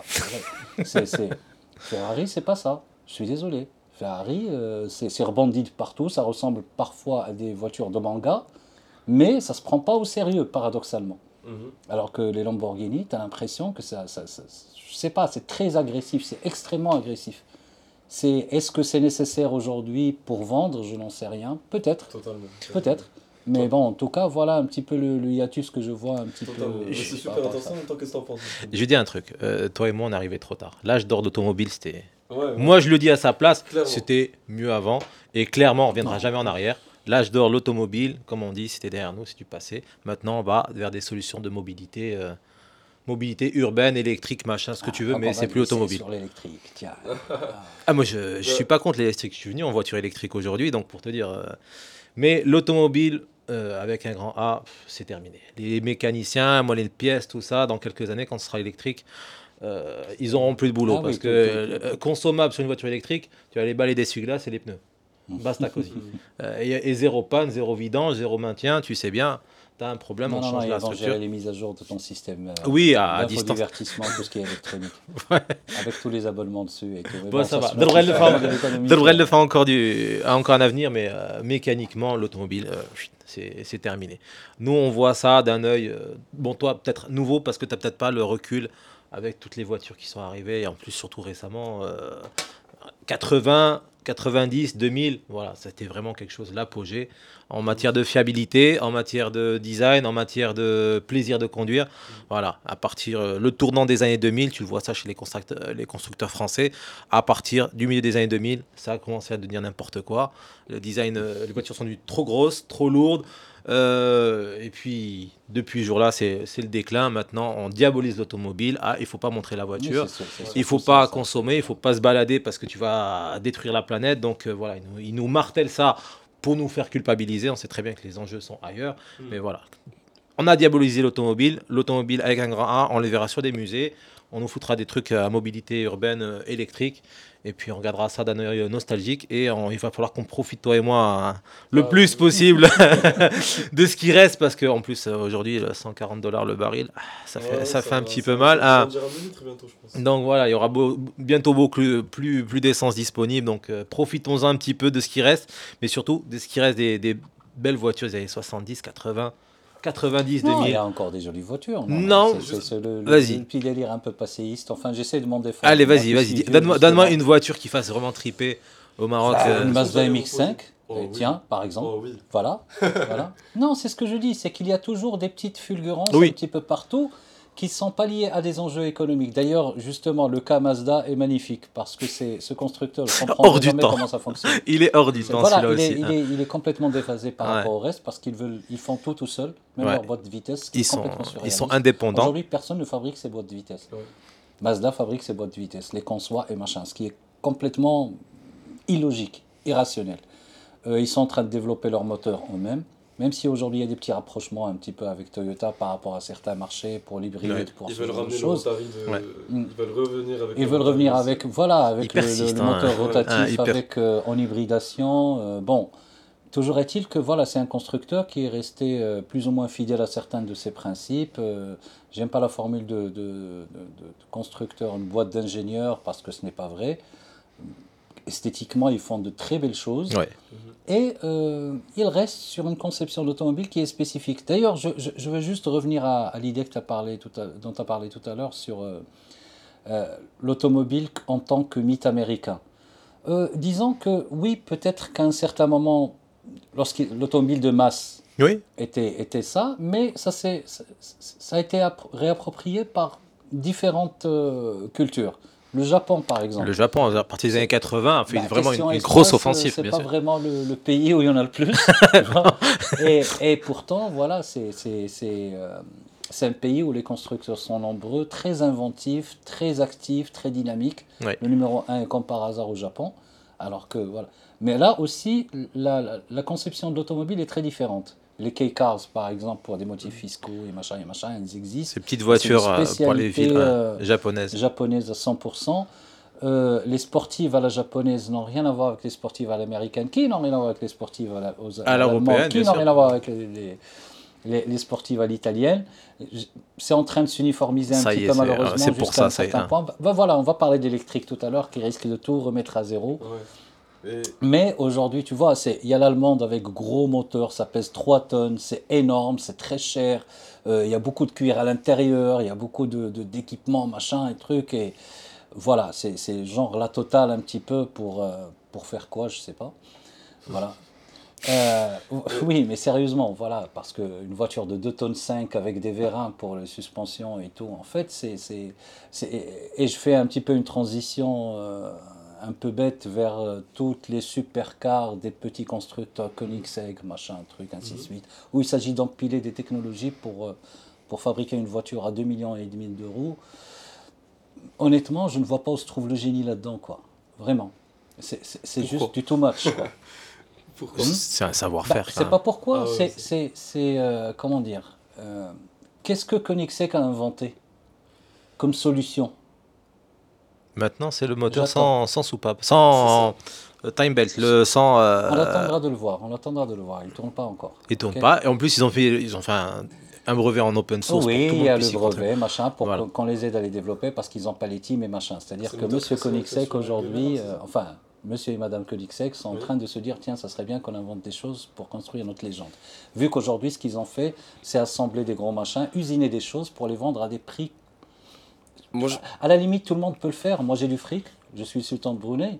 Je, ra- je- je recrute une cinquantaine Oh. d'ingénieurs euh, à 2 millions d'euros par semaine, quoi. Et ils me font la voiture super extra maxi machin. Moi, je te contredis un peu sur Koenigsegg parce que, certes, c'est peut-être pas ceux qui ont, qui ont fait euh, the invention euh, en termes de, de- d'haute ingénierie, tout ça. Mais moi, ce que j'aime le plus, c'est que, encore une fois, je- c'est le côté émotion et passion qu'il y a derrière. Parce que, C'est osé, oui. Koenigsegg, oui, ça reste un gars- On parle de l'entrepreneur qui a osé aller sur un terrain spécifique. ouais, pour mais justement. ça reste un gars qui est ni ingénieur ni designer. Oui, oui. Mais Et qui, crée, et qui crée quand même des voitures qui, qui battent des records. Oui, oui, Il faut un- toujours un peu rêver par des records bon qui, qui servent Oui, à rien. Ils travaillent Oui. très bien leur Des communication. records qui maintenant, fran- franchement, c'est- c'est n'importe quoi. 500 km/h, c'est pas humain. Parce que Voilà. sérieusement, pourquoi faire Ouais, voilà. Sérieusement. Il c'est n'y a un- aucun Sérieusement, C'est circuit. juste pour attraper justement le. C'est l'attrape-nigo quoi. C'est- vraiment choper le gars qui a des bitcoins ou je ne sais plus quel truc qui fournit énormément d'argent et qui a énormément d'argent et il veut en faire quelque chose pour épater la galerie, bah, il achète la voiture à 2000, 500. 3000 chevaux, qu'est-ce que tu 1000 vas en faire Qu'est-ce que tu vas foutre de ça. Sérieusement Totalement d'accord avec vous sur ces points-là. Voilà. Pour moi, c'est des voitures où... Qui sont d'un- d'un autre monde. C'est pas notre Mais- monde, qui sont de nulle part. C'est là où justement le problème que j'ai moi, c'est qu'on parle de passion quand on parle de ce genre de voiture. Mhm. Vraiment. Ça, ça Mhm. me pose problème. Parce qu'encore une fois, la passion, c'est pas 500 chevaux ou 1000 chevaux ou je ne Totalement, sais ouais, quoi, ou un totalement. truc. Qui, encore une fois, c'est un projet d'entreprise dans l'hyperluxe et machin. Je le pose à côté du- de la malle Hermès, hein, qui met 8 mois à être fabriquée et tu l'attends pendant 3 ans. Je ne le vois pas autrement. Parler de passion par rapport à ça, Vraiment, honnêtement, je, je, je ne vois pas comment. Surtout que les proprios, c'est des investissements pour eux. C'est des voitures qui prennent jamais de kilomètres. On les fout dans Oui, un garage. voilà, Voilà, ça fait joli. On attend que ça fait une plus-value. Tu dis Parce voilà. que c'est rare et machin, et on l'achète parce qu'il n'y en a pas beaucoup, et voilà. c'est- tout, mais c'est pas un objet automobile à proprement dit. Ils s'en Bah, pas. encore une fois, non, pas, pas malheureusement. Pourquoi? On le disait tout à l'heure, tu n'as pas besoin de 1500 chevaux ou 5000 chevaux pour. Je, je sais pas, c'est- c'est quand même assez surréaliste cette histoire. Il y a, je, je ne vois pas qu'est-ce qu'on peut aller chercher dans. Jeff Bezos peut le faire peut-être s'il veut. Ouais, aller je vois ce que tu veux dire, je totalement ce que. Pour ça, il est parti euh, dans l'espace. Il faut être vraiment désespéré pour aller chercher de l'adrénaline là-dedans. quoi. c'est que tu es blasé de chez blasé. C'est qu'il n'y a plus rien quoi, à faire avec un volant. Je sais pas, il y a de quoi s'amuser aujourd'hui. euh, Il y a un paquet de voitures, quoi. De ouf. En Mais occasion, moi, je- en moi, neuf, je- ce que tu veux, quoi. Moi, je dis pas que c'est l'incarnation de la passion ou l'incarnation de la performance ou vers où la performance devrait aller. Je trouve ça juste intéressant de voir qu'on est capable de, de faire des, des voitures de ce niveau de performance-là. De savoir que c'est possible, de savoir que ça existe. Moi, perso, ce qui m'a ce qui m'a le plus impressionné, c'est euh, de, de se dire qu'il y a une voiture qui fait 1360 kg pour 1360 chevaux qui a été faite. Euh, ce genre de, re- de record tu peux entendre au, au ring, ce genre de vidéo Ça reste de l'épate, ça reste de. de- Oui. de- voilà. Totalement, totalement. Moi, ça me laisse froid. Je, je, je, Euh, je comprends- pas totalement, qui je comprends pour totalement. ça, hein, pas de problème. C'est juste que ça me laisse pour, euh, froid, mais à mort, quoi. Pour revenir sur toi qui disais sur où est parti l'automobile, ou pour toi, euh, pour s'en tomber sur Louis, c'était mieux avant, ou Ahmed qui disait oui, c'était mieux avant. C'est mieux avant. Moi, moi, pour- personnellement, je suis. Je suis... Ah, c'est juste différent, c'est comme tout le reste. hein. Ouais, c'est ça, Voilà, c'est tout, c'est tout. Mais aujourd'hui, du coup, dans le monde qu'on a aujourd'hui, si vous deviez euh, là tout de suite sélectionner trois voitures, je dirais allez, une généraliste et, euh, et au moins une sportive, qui pour vous moderne, moderne. Mmh. Après, on, on reviendra un peu à, à- à la belle époque. À quoi vous, à quoi vous penseriez? Une voiture qui puisse servir toutes les, tous les jours et se faire plaisir, hmm, BMW M3, une E36 ou une E46. Ça, c'est- la E36 surtout, c'était la première. 3 litres 2, 320 chevaux. Ça peut servir tous les jours. C'est des- C'était des performances à l'époque de supercar. Ah, moi, je te parle encore plus moderne que ça. Là, t'es direct allé en Youngtimer. Là, c'est Non, déjà bah, comme on dit. Ah, actuellement, il n'y a pas, il a pas grand-chose. Il y a 911 peut-être, une euh, Pour garder un petit peu le, le- le côté euh, puriste. Voilà. On est en train de passer Hicham bien comme il faut.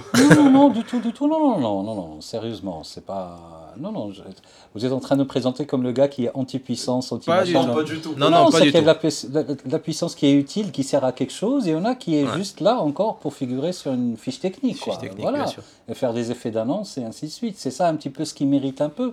Et je préfère quand justement il y a de l'inventivité quelque part pour sortir quelque chose de pas grand chose. Tu vois, euh, je, je suis plus fasciné par ce que fait euh, Renault avec Dacia que ce que Koenigsegg fait avec sa voiture à 3000 euh, chevaux. Tu vois, vraiment. Ouais, vraiment. C'est beaucoup plus de réflexion, de, de, de- comment dire, d'inventivité, de, de vraiment faire ce qui n'a pas été fait et que même Volkswagen n'arrive pas à imiter jusqu'à aujourd'hui. Tu vois, disons les choses telles qu'elles sont. C'est qu'aujourd'hui, on arrive à fabriquer une voiture qui est quand même fiable, plutôt confortable, la Sandero la dernière, plutôt très bien équipée, pour un prix qui est quand même hyper accessible. Quoi. C'est, c'est- je trouve que c'est une performance, parce que l'inverse, c'est beaucoup plus facile. Hein Bien sûr. de faire une bien sûr. voiture, c'est ce que je disais tout à l'heure. Si toutes les voitures se vendaient à 2 millions d'euros, ben on peut y mettre tout ce qu'on veut. C'est- C'est c'est- c'est à la limite euh, un peu facile, quoi, à la limite. je- ouais. Après, oui, la puissance, bien sûr, c'est c'est- c'est- c'est important dans une voiture, c'est sûr. Tu vois, c'est une voiture relativement légère, une propulsion de préférence. C'est ça. Le juste qu'il faut, tu vois. le- Voilà, faut. avec suffisamment de, de- Tu vois, par exemple, si euh, la Giulia, bon, il y a malheureusement, il y a juste la QV qui est très haut, il y a un petit trou entre les deux. Il y a la, la, la 2 litres Veloce qui est pas mal. 280, ouais, pas mal. Voilà, il faut 280, juste un ouais. petit truc un petit peu au-dessus, Ouais. ça pourrait être vraiment sympa. Cette Ouais. voiture, elle est vraiment cool, Ouais, j'aime Giulia beaucoup. Elle est bourrée de défauts, la finition n'est pas géniale, la technologie euh, embarquée, genre euh, Ça, écran et machin, c'est pas. Mais je suis vieux, forcément. C'est sûr. Ça, Ah, non, mais ça me bien. non, pose aucun problème. Ah, je suis d'accord Quand on voit un petit peu les écrans dont tout le monde est fier aujourd'hui, ce qu'il a sur la Mercedes EQS, une grande sur un mur un petit peu avec plein d'écrans, le sur la, la, la Renault Megane E-Tech et la et l'Austral qui vient ouais. de, de montrer aujourd'hui, tu as une sorte de je, ne sais pas comment qualifier ça. Euh, je, je sais pas, c'est bizarre. Moi, c'est bizarre. Même, je suis pas anti-technologie, mais alors pas du tout. Quoi. Je suis un early adopter de l'iPhone. Mais c'est juste qu'au bout d'un certain moment, voilà, ça, c'est pas ça. Ça ressemble de plus en plus à un outil. Ouais, D'ailleurs, les voitures, on les présente plus au CIS aujourd'hui. C'est ce que tu disais. Sur ce plan, je te rejoins un petit peu, Mm. qu'il sort un petit peu de sa partie mythologique pour rentrer davantage dans sa partie. Enfin, la seule mythologie qui reste à l'automobile aujourd'hui, c'est la technologie. Parce que toute la partie liberté, toute la partie rébellion, toute cette symbolique qui était là n'existe plus aujourd'hui. Et même la partie kiff-plaisir n'est plus là tellement. Donc, euh, pour revenir un petit peu derrière, oui, une Julia un petit peu plus puissante ou une BMW série 2, pas la nouvelle, la- l'actuelle, quoi. Ok. Ça, c'est cool, c'est petit, ou même Ouais. la série 1 à la limite. La série 1 coupée, Mhm. c'était c'était pas mal, Ouais. avec sa forme un petit peu qui rappelle la 2002. Euh, c'est ramassé, euh, c'est possible de partir en voyage avec, c'est petit, et c'est suffisamment puissant pour pas très cher. Ouais. Et ça Ça, bouge pas mal. C'est un beau comportement, une série. Ah oui, oui, oui, voilà, c'est Ouais. les propulsions, forcément, euh, c'est un petit peu plus cool. Même si aujourd'hui, il y a beaucoup de, Ouais. de béquilles électroniques un petit peu qui, qui, qui te gonflent, c'est possible de les déconnecter sur certaines, mais Mm. voilà, ce genre, ce genre de voiture, il y a, il y a moyen de s'amuser encore et Tout pour pas cher. Tout Et pour pas cher Et- entre nous, Et vraiment. toi, dans les modernes, modernes, du coup, tu dirais quoi? Moderne, moderne, 308 GTI. 308 GT Ouais, ouais. Ah, j'ai vraiment, j'ai vraiment kiffé. J'ai euh, point- j'ai la Mégane RS, la toute Ouais, dernière, La 4, ouais. la 4. euh, je roule très peu avec. Euh, j'ai fait un road trip euh, jusqu'à Hoceima. Ok.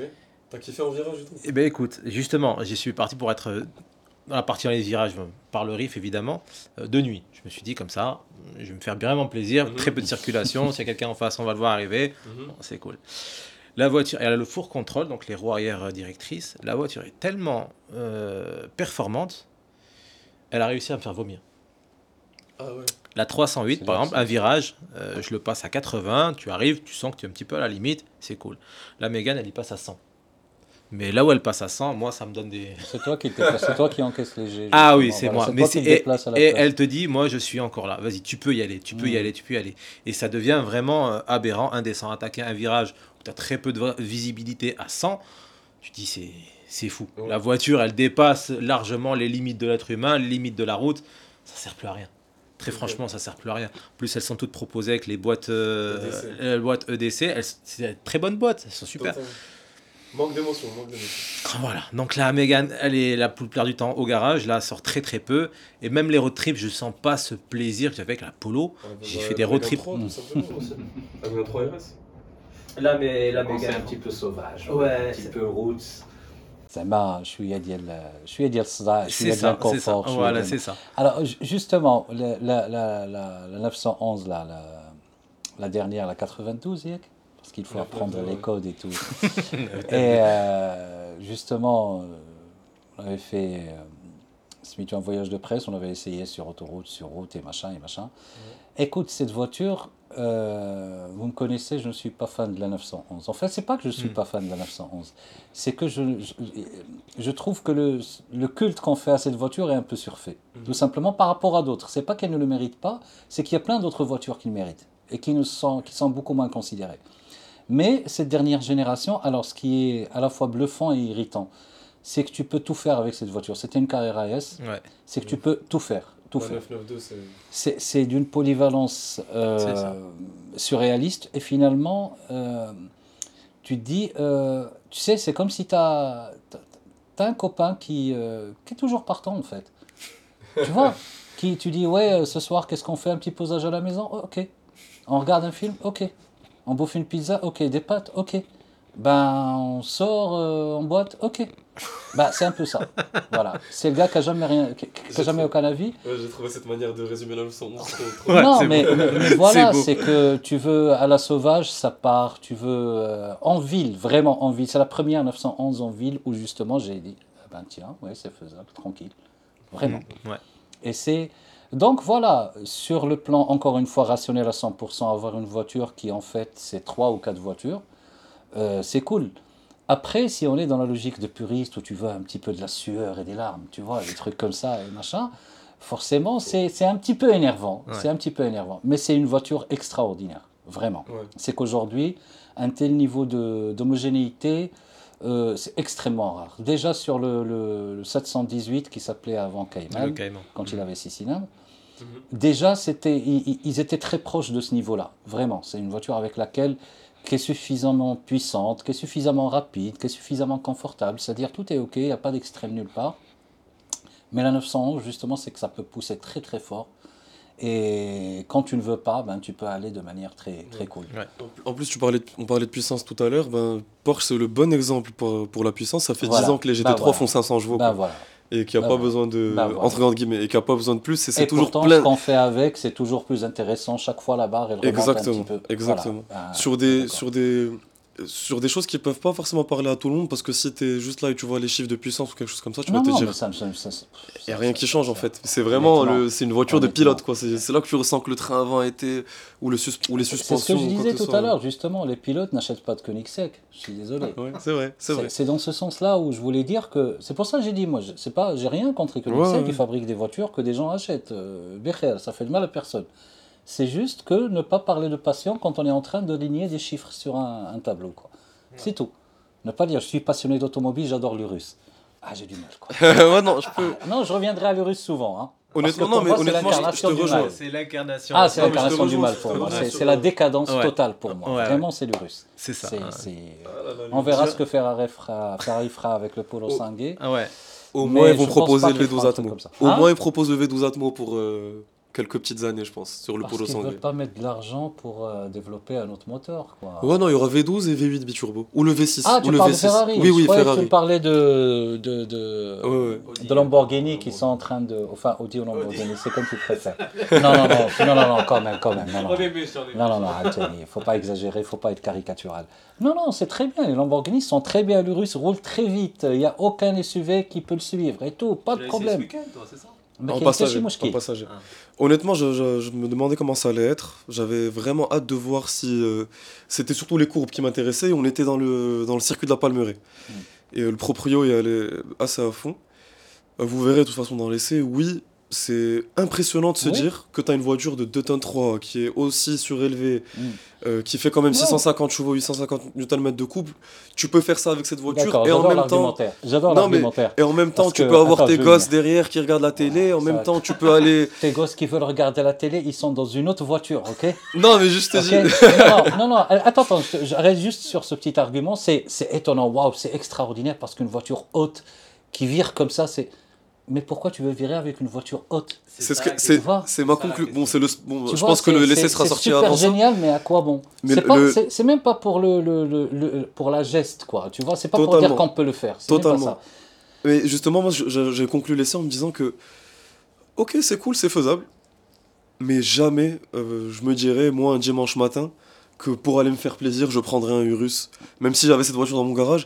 Jamais, on peut, on- je comprends la, déno- la dénomination super SUV parce qu'il y a des, de l'ingénierie de ouf, de la performance de ouf, mais se dire que ça peut être une voiture plaisir, non. Super plaisir, non. C'était ça ce que, c'est c'est ma conclusion que j'en ai fait de la voiture. Et j'allais vous en parler justement. Qu'est-ce que moi, je, vous rejoins sur le fait que les voitures, on n'a pas besoin de beaucoup de puissance, légèreté, tout ça, totalement, parce qu'il suffit d'en faire l'expérience une seule fois. Voilà, Pour tu- tu- comprendre- Tu, piges un petit peu où est-ce que Ouais. ça se passe, quoi. Ouais, tout. totalement. Mais du coup, euh, ça, ça vous parle pas des fois de se dire, euh, c'est vrai qu'on peut avoir une. euh, allez, je vais aller dans, dans les supercars, on va même pas aller dans ces espèces de, de voitures de sport Ok. ou daily qui sont Mm. bombardées. Euh, tout de suite, j'ai la, j'ai, j'ai la Pista qui me vient en tête, par exemple. 720 chevaux pour à peu près 1300 kilos. Ouais, ouais. euh, des performances de, de malade mental. Oui. Quel est votre regard sur ce genre de voiture aujo- aujourd'hui, sur ce genre de performance Bah, aujourd'hui Euh, comme son nom l'indique, euh, il s'appelle comment? Pista Merci beaucoup.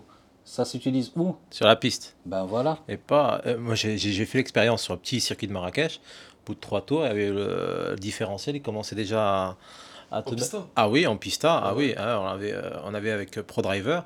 Et euh, ça tenait pas, ça tenait pas trois tours de circuit. hein. Ah ouais Ah oui, ah oui, ça tenait pas trois tours de circuit. C'était la boîte qui chauffait, le différentiel qui commençait à gueuler. Ah, le, le moteur, il fallait attendre une demi-heure que ça chauffe. Ah, C'était. Pour le plaisir que ça a apporté, très franchement, voilà, c'est pas. Non, Je non, suis- moi, je je, c'est- des voitures qui sont faites pour un usage très particulier. Enfin, Très, très ça me parle pas moi. Euh, Peut-être justement euh, un jour, si, si euh, un propriétaire nous écoute et qu'il veut bien m'offrir un petit tour avec cette voiture, ce serait avec un immense plaisir, bien évidemment. Les accélérations, c'est toujours cool. Les virages un petit peu pris à des machins, les départs en dérive et tout. Oui, c'est le plaisir de la conduite un petit peu. Mais ce que je disais tout à l'heure, c'est. Euh, on est en train de séparer un petit peu, tu vois, c'est comme euh, le gap euh, entre deux extrêmes, quoi. On est en train de séparer d'un côté, on se dirige vers la voiture utilitaire pour tout le monde, et de l'autre côté, euh, la voiture super plaisir pour les plus riches. Tu vois, il faut avoir l'argent pour. Et au milieu, il y a, y a de moins en moins de trucs. C'est-à-dire aujourd'hui, je parlais de coupé tout à l'heure. Moi, je veux. Le RCZ, c'était magnifique, par exemple. Par exemple, tu vois, peut-être que ça ressemblait pas à grand chose, c'est- c'est c'est bulbeux et machin, mais c'est osé. Tu vois, c'est un truc, euh, c'est- c'est c'est pas une berline, c'est pas. Voilà, c'est un coupé, c'est une sorte de la TT française en quelque sorte. Et ça bougeait mieux que la TT, euh, surtout Mais la c'est première moche, quand même. génération. Mais c'est moche, quoi. Non, non, C'est moche, c'est bon, ses tractions. Bon, non, de profil, ça passait. De c'est profil, ça va, avant qui ouais. était problématique. Mais bon, c'est pas ça la question, il n'y a pas que la gueule. Aujourd'hui, personne ne veut plus faire quelque chose comme ça.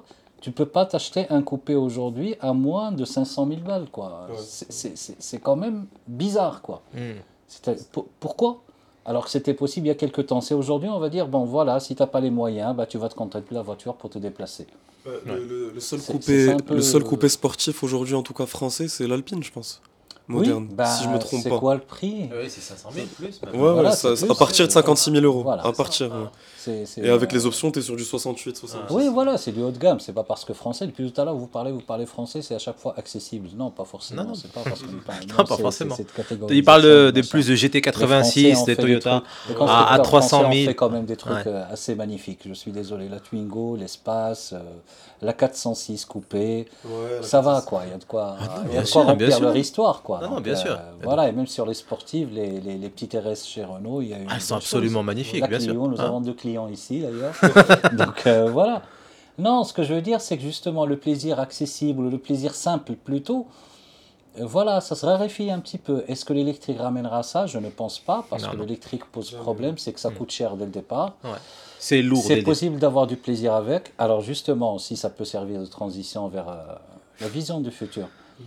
c'est que j'ai roulé, euh, j'ai eu la chance de rouler un petit peu avec le Taycan pendant quelque chose comme 500 km et des poussières. Ah ouais. Mhm.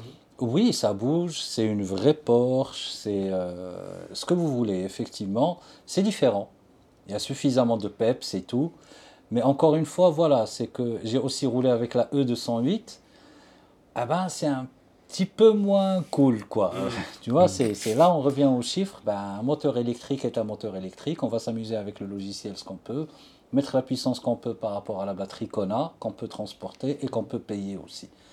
Et voilà, ça devient beaucoup plus simple. Avant, tu pouvais choper, tiens, une 106 euh, Rallye. début. Ouais, c'est Oh. ça. hein. Voilà. Ah, ça, ça, ça, ça m'excite. genre Tu vois. Ah, toi ouais, aussi, c'est- c'est- Voilà, c'est beaucoup de bruit, tu n'as même pas d'insonorisant dedans, il genre, ah, ah, voilà, et tu roules à, à 80 km/h Ouais.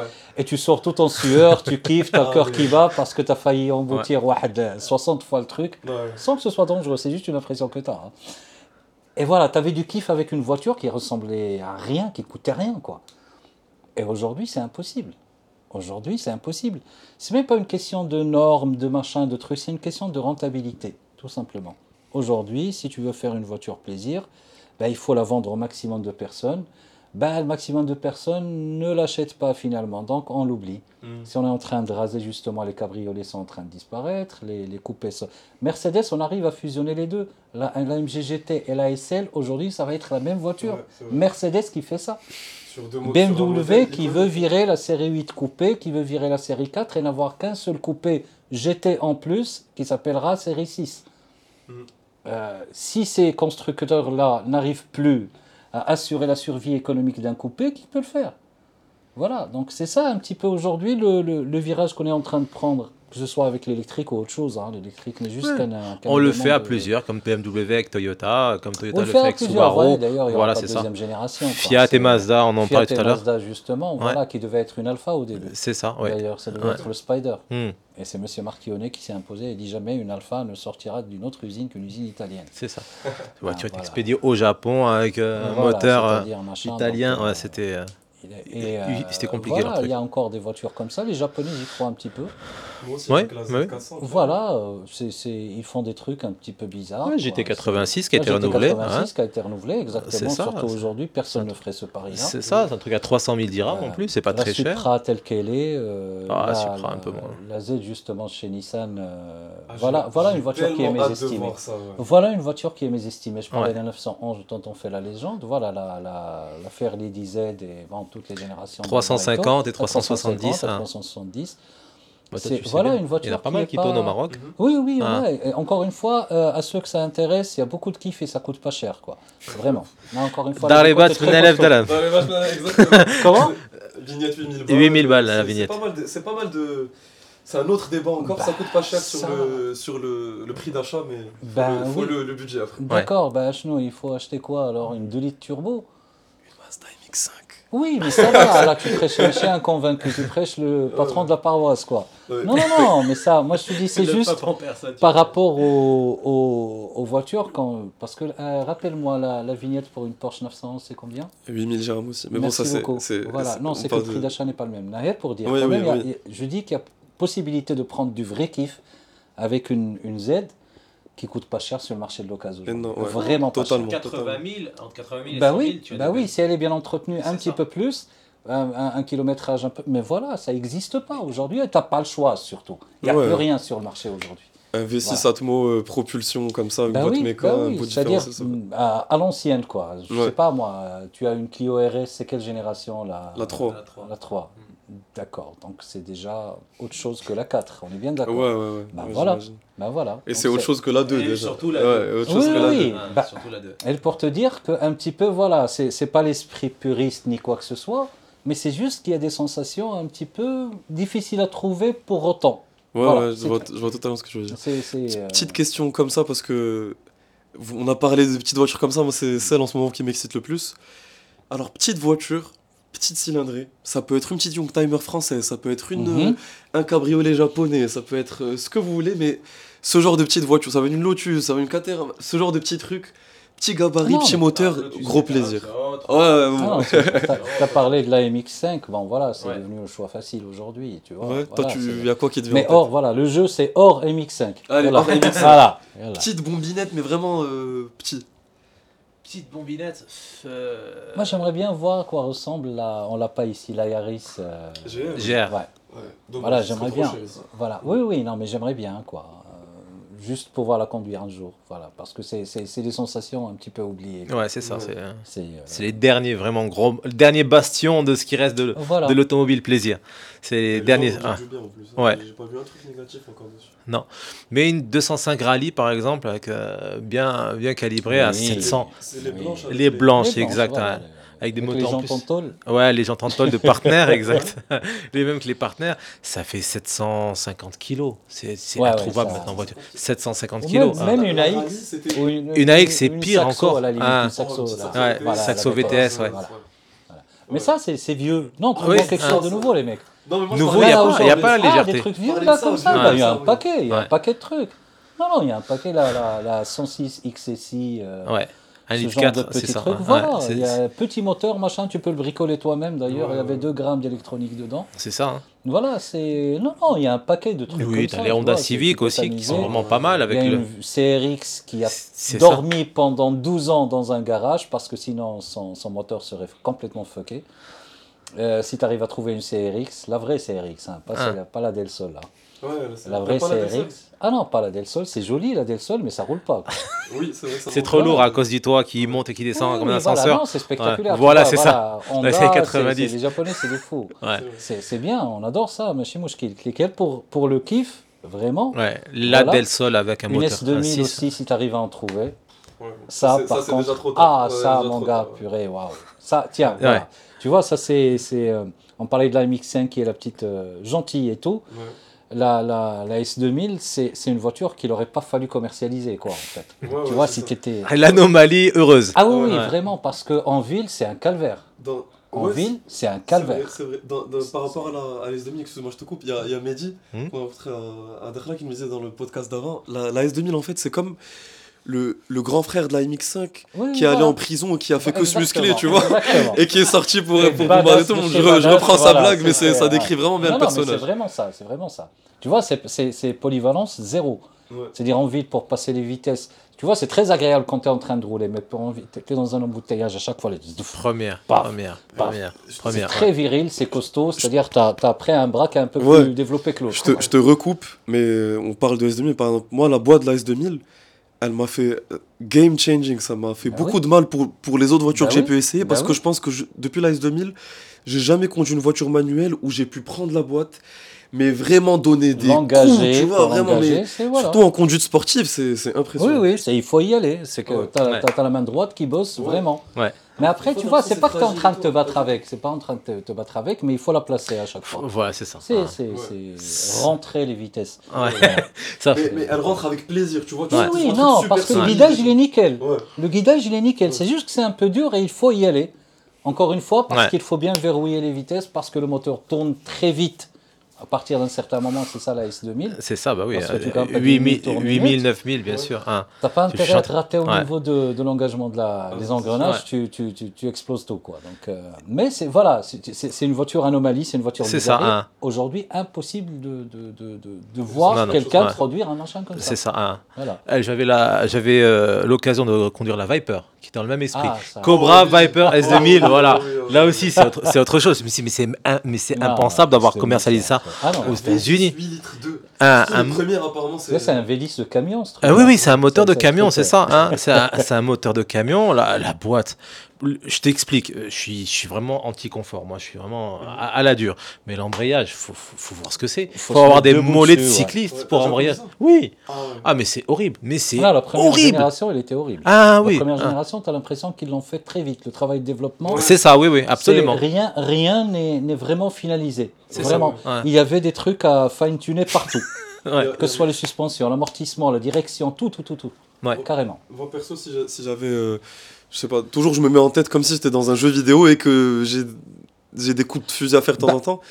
La Viper ACR, c'est-à-dire la dernière Viper qui était sortie. Ils ont sorti la version ACR, c'est la version la plus ultime. avec l'aéro qui est Ouais, ouais. Moi j'ai vu une vidéo qui m'a, j'étais en train de crier chez moi tout seul comme un dingue, où il y avait euh, Salomon Drain, un, un YouTuber euh, auto, qui au début de, de- qui a son apogée de, de YouTuber auto, faisait une espèce d'émission où, en gros déjà lui il avait une collection de malades, où il, a rassemble ramené, un petit peu toutes les. ouais, il a ramené à l'époque de la de Holy Trinity, il a ramené la, P, la P1, la, la Ferrari, la 918, et il a ramené sa Viper ACR à côté, sur circuit aux États-Unis. La Viper ACR a fait le, a fait le meilleur temps. Avec un V10 Atmo, 8 litres de. Quel type de circuit?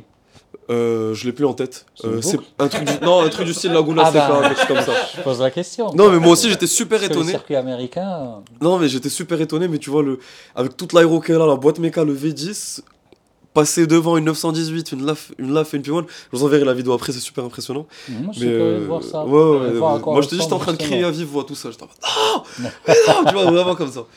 Mais c'est vrai que c'est ce genre de voiture qu'on regrette déjà beaucoup. Je suis pas sûr qu'il soit complètement impartial le mec qui Non, a fait non, cette non, vidéo c'est parce ce que, ouais, euh, c'est comme les Japonais. Ouais, c'est comme les japonais, tu sais, motor, euh, motoring euh, Ouais, out version où il y a toujours les, les voitures japonaises qui arrivent devant les, les européennes. Ouais. Non, Ouais, mais tu sais, c'est- possible. Ah, Tout dépend si tu choisis le bon circuit, quoi. C'est ça, bah oui, faut Voilà, qui est derrière le volant. si c'est le On- même pilote.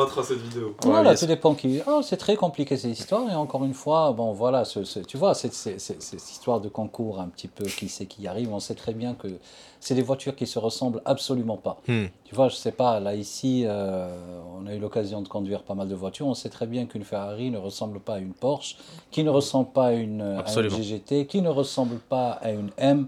Chaque truc a un petit peu ses spécificités, sa personnalité, c'est tant mieux. bien sûr. Et c'est pour ça justement que je m'inquiète pour l'avenir lorsqu'on sera sur de l'électrique où se trouvera le caractère d'une voiture, sinon dans un logiciel. Et ce logiciel, qu'est-ce qu'il y aura dedans? Justement, qu'est-ce qu'il y aura dans ce logiciel pour rendre cette impression de caractère sur une sportive? Parce que jusqu'à présent, c'est des choix mécaniques faits par des ingénieurs ou par le marketing ou je ne sais quoi, ou juste imposés par rapport à ce qu'on a. Ouais. Tu vois, voilà. Quand tu vois les M qui font des moteurs spécifiques, chez AMG, c'est des gros machins à chaque fois. Ils sont passés après la suralimentation, après avoir été dans la grosse cylindrée, plus la suralimentation, plus des vérins sur les suspensions. bon, machin. Et aujourd'hui, on va se retrouver pratiquement avec des skates, quoi. Tu vois, ça s'appelle déjà comme ça. Une base commune avec des batteries dedans qu'on peut changer justement selon la capacité. Les moteurs aussi qu'on peut changer. Mais euh, un moteur électrique, c'est très linéaire. hein, C'est, euh, euh, c'est- il fait rien d'autre. hein. Ouais, Il n'y a pas de vitesse, il y a quoi que ce soit. On peut créer des vitesses de manière Mais artificielle. c'est artificiel. C'est-à-dire pas- commencer à composer une sorte de Lego. L'idéal serait que justement que je débarque avec ma voiture, je leur dis tiens, euh, est-ce que je peux avoir le logiciel qui correspond à la 911, un autre qui correspond à la M3, un autre Ouais. et foutre ça pour avoir le, le, le, le- le caractère de tel ou tel sur les accélérations, sur les montées en régime, même si c'est pas de la même manière et tout. Mais je ne sais pas comment, un petit peu, tu vois, je ne vais pas sortir l'histoire de l'authenticité de la chose, du caractère, mais qu'est-ce qui va un petit peu sortir de ça, tu vois, par rapport à l'électrique? J'ai conduit deux extrêmes, justement, la E208 et de l'autre côté le Taycan. Les sensations sont purement différentes, bien sûr, et je ne peux pas avoir une base de, de- de comparaison. J'ai aussi roulé en, avec la, la Zoé, pas mal de kilomètres aussi. Ça ressemble plus ou moins à la E208 question caractère. Voilà, c'est très proche. Donc, je ne peux pas me faire de jugement. On verra quand j'arriverai à en conduire une cinquantaine et voir si est-ce qu'une voiture électrique vraie- peut avoir du différence. caractère. Non, on, sera, on, sera, on sera dans la marche, on sera vraiment dans je le. sais pas. Vraiment. Ouais. Je pense qu'au niveau des départements marketing, surtout des constructeurs, sont en train de se gratter la tête par rapport à ça. qu'ils C'est juste pour la phase, je pense que c'est à juste la phase transitionnelle entre les gens qui descendre des voitures thermiques pour aller vers l'électrique. Les, les jeunes maintenant, ceux qui vont Non, pas connaître le thermique, oui, et voilà, il va avoir la forme, il va avoir la voiture, Justement. les gadgets, euh, comment Les il peut le connecter avec, euh, avec son téléphone et puis non, c'est ce qu'on disait tout à l'heure. Ouais. C'est de moins en moins un outil de plaisir, davantage Ce sera un- à quelque- un outil voilà, pratique. Quoi. Ça, Pratique de la mobilité pure et simple. ça. En plus, tu, tu parlais des, des jeunes, on est beaucoup marqué par euh, l'époque avec laquelle on grandit quand on est enfant en question automobile. Donc si tu grandis dans l'électrique, c'est sûr que tu trouveras Bien sûr, que, bien que tu sûr. kifferas ça. Non, mais- non, c'est c'est évident. Mais Sauf c'est- pour toi, toi, t'es une bizarrerie. voilà. L'automobile électrique, franchement, c'est top. Moi, je suis venu, je t'ai dit, en Twizy, Non, la voiture. bien, je mets en marche, il n'y a aucun bruit, aucune vibration. Je chauffe Pour pas. C'est pour se voilà déplacer. pour se déplacer. Non, c'est- voilà, c'est top. Ah, C'est même possible d'avoir de belles sensations avec, mais elles- disons qu'elles sont limitées. Tu vois ce sera plus des sensations Voilà. de confort. Moi, quand je rentre dans une voiture électrique maintenant, Oui, c'est je voilà. parle c'est- des accélérations, des trucs comme ça. Si, si. euh, Oui, oui, de la vitesse et machin, si, ça existe. Non, question couple qui débarque immédiatement, ça c'est pas mal. Tu vois, pour les relancer et tout, c'est très bien. Mais justement, le, le faisceau de, de sensations est très limité parce que tu éjectes le bruit, tu éjectes les vibrations, tu éjectes le, les montées des tours, un petit peu, tu éjectes le passage de C'est vitesse. ça. Bah, c'est en train un petit peu de. Voilà, c'est là que je, je vais te Voilà. rejoindre. Tu as conduit les extrêmes, moi j'ai encore, on conduit encore plus les extrêmes. Moi, c'est de, de, la, de la Twizy. Je suis passé à la Tesla, Et le- la grosse. Euh, à Marrakech, une belle ligne droite. On a fait un 0 à 100. À côté, il y avait une, une Ferrari pour donner le change. On a déposé la Ferrari. On l'a déposée, elle n'a pas vu le jour. Moi, j'étais en passager et après en conducteur dans la Tesla. euh, J'avais l'impression d'être dans une soucoupe volante. Il n'y avait aucun bruit. Tu avais un, léger sifflement. Suspension, comme tu as dit, c'est des vérins pneumatiques, donc euh, ça absorbe absolument tout. C'était une secoupe volante. Quel plaisir j'ai pris. Voilà, je me dis, waouh, c'est super, c'est beau, c'est technologique, c'est ce que tu veux, mais euh, voilà, au final, il n'y a pas ce, ce bruit, il n'y a pas cette vibration, il n'y a pas ce, ce contact que tu as avec la voiture. Je, je, je, je suis totalement d'accord avec ce que tu dis. Après et, et des fois je- j'essaie de parler j'essaie de me dire est-ce qu'on est-ce qu'on se prendra pas une grosse claque par le futur? Parce que euh, avec le Taycan avec la la la M la i40 M quelque chose comme ça le- la première sportive M de BMW des choses comme ça je suis en train de me dire oui ok on est en train de voir non pas le iX le la, IK, la i4 la i4 voilà Ah, la i4. i4. La oui. i4M. Je suis en train de me dire, ok, on est en train de voir qu'au niveau ingénierie, c'est possible de faire des voitures performantes, même sur circuit euh, euh, Mm. électrique, parce qu'il y a Porsche en ce moment qui font leur euh, école de conduite en Laponie avec les Taycan, le drift, Toi, euh, été le- par la Laponie. le circuit. Ouais, ouais, ouais. Non, mais parce que j'ai vu des, des, des choses en ce moment qui sont faites là-bas, je Bah, trouve il ça vraiment super incroyable. froid là-bas, c'est tout. Ouais. Mais au final, je pense que. Je, je pense a priori que ça rattrapera jamais ces émotions-là de, de mécanique, Écoute, de, de, je- son, de je- passage de je- vitesse. je- Je vais faire un petit parallèle par rapport à ce que je disais tout à l'heure. Tu vois, j'adore les formules. C'est comme l'histoire de la voiture qui veut te faire peur et l'autre qui veut te séduire. Euh, par rapport à l'histoire de SUV où je dis il y a deux manières de conduire une voiture, c'est être au-dessus ou dedans, justement. Voilà, une berline, un coupé, t'es dedans. Euh, sur un SUV, t'es au-dessus. Et ça nous ramène à ces histoires de faire corps avec la voiture. Sur, euh, c'est ça on- on- dont on parle là tout de suite, c'est cette histoire lorsque tu es en train de te battre un petit peu avec un volant, lorsque tu ressens que le moteur, lorsqu'il est en train de vrombir, ben, toi aussi, un petit peu, tu as des trucs qui t'arrivent au poignet, un petit peu dans le dos. Lorsque tu freines, tu vois, c'est très physique. Mm. C'est un petit peu être. Euh, faire un petit peu corps et, être dans la voiture, être avec la voiture. L'électrique, c'est surtout utiliser la voiture. C'est déjà, il y a un petit- un- une petite distance qui se place. suite. Voilà, très vite parce qu'il y a moins de contact physique. Tout est by wire d'ailleurs dans la voiture. Et donc il y a- il y, a moins de trucs vraiment en contact avec la route. Très très peu de trucs et même le moteur qui ne fait plus de bruit, c'était le dernier lien que tu avais parce que ça vibrait. Parce que si tu pousses avec le pied, ben, ça vibre, ça bouge, ça fait du bruit et tu l'entends, ça te pousse. Là, c'est juste que tu appuies et tu freines. quoi. C'est très simple. Mais, je le dis encore, avec le Taycan qui est vraiment calibré pour ça, davantage que la, la Tesla, la modèle S, qui quand même reste une berline sportive, mais plus berline, le Taycan, c'est fait pour que justement tu arrives un petit peu à prendre des, des petits coups de raquette de temps à autre, et des trucs, et même au niveau des, trains roulants, c'est vraiment très pointu. Tu as l'avantage d'avoir les batteries dans le, plancher, donc le centre de gravité est plus bas. Il y a quelques petits avantages, mais ça reste très lourd, et quoi qu'on en dise, relativement aseptisé par rapport au reste. Je, je suis descendu du Taycan, je suis monté dans la Panamera hybride.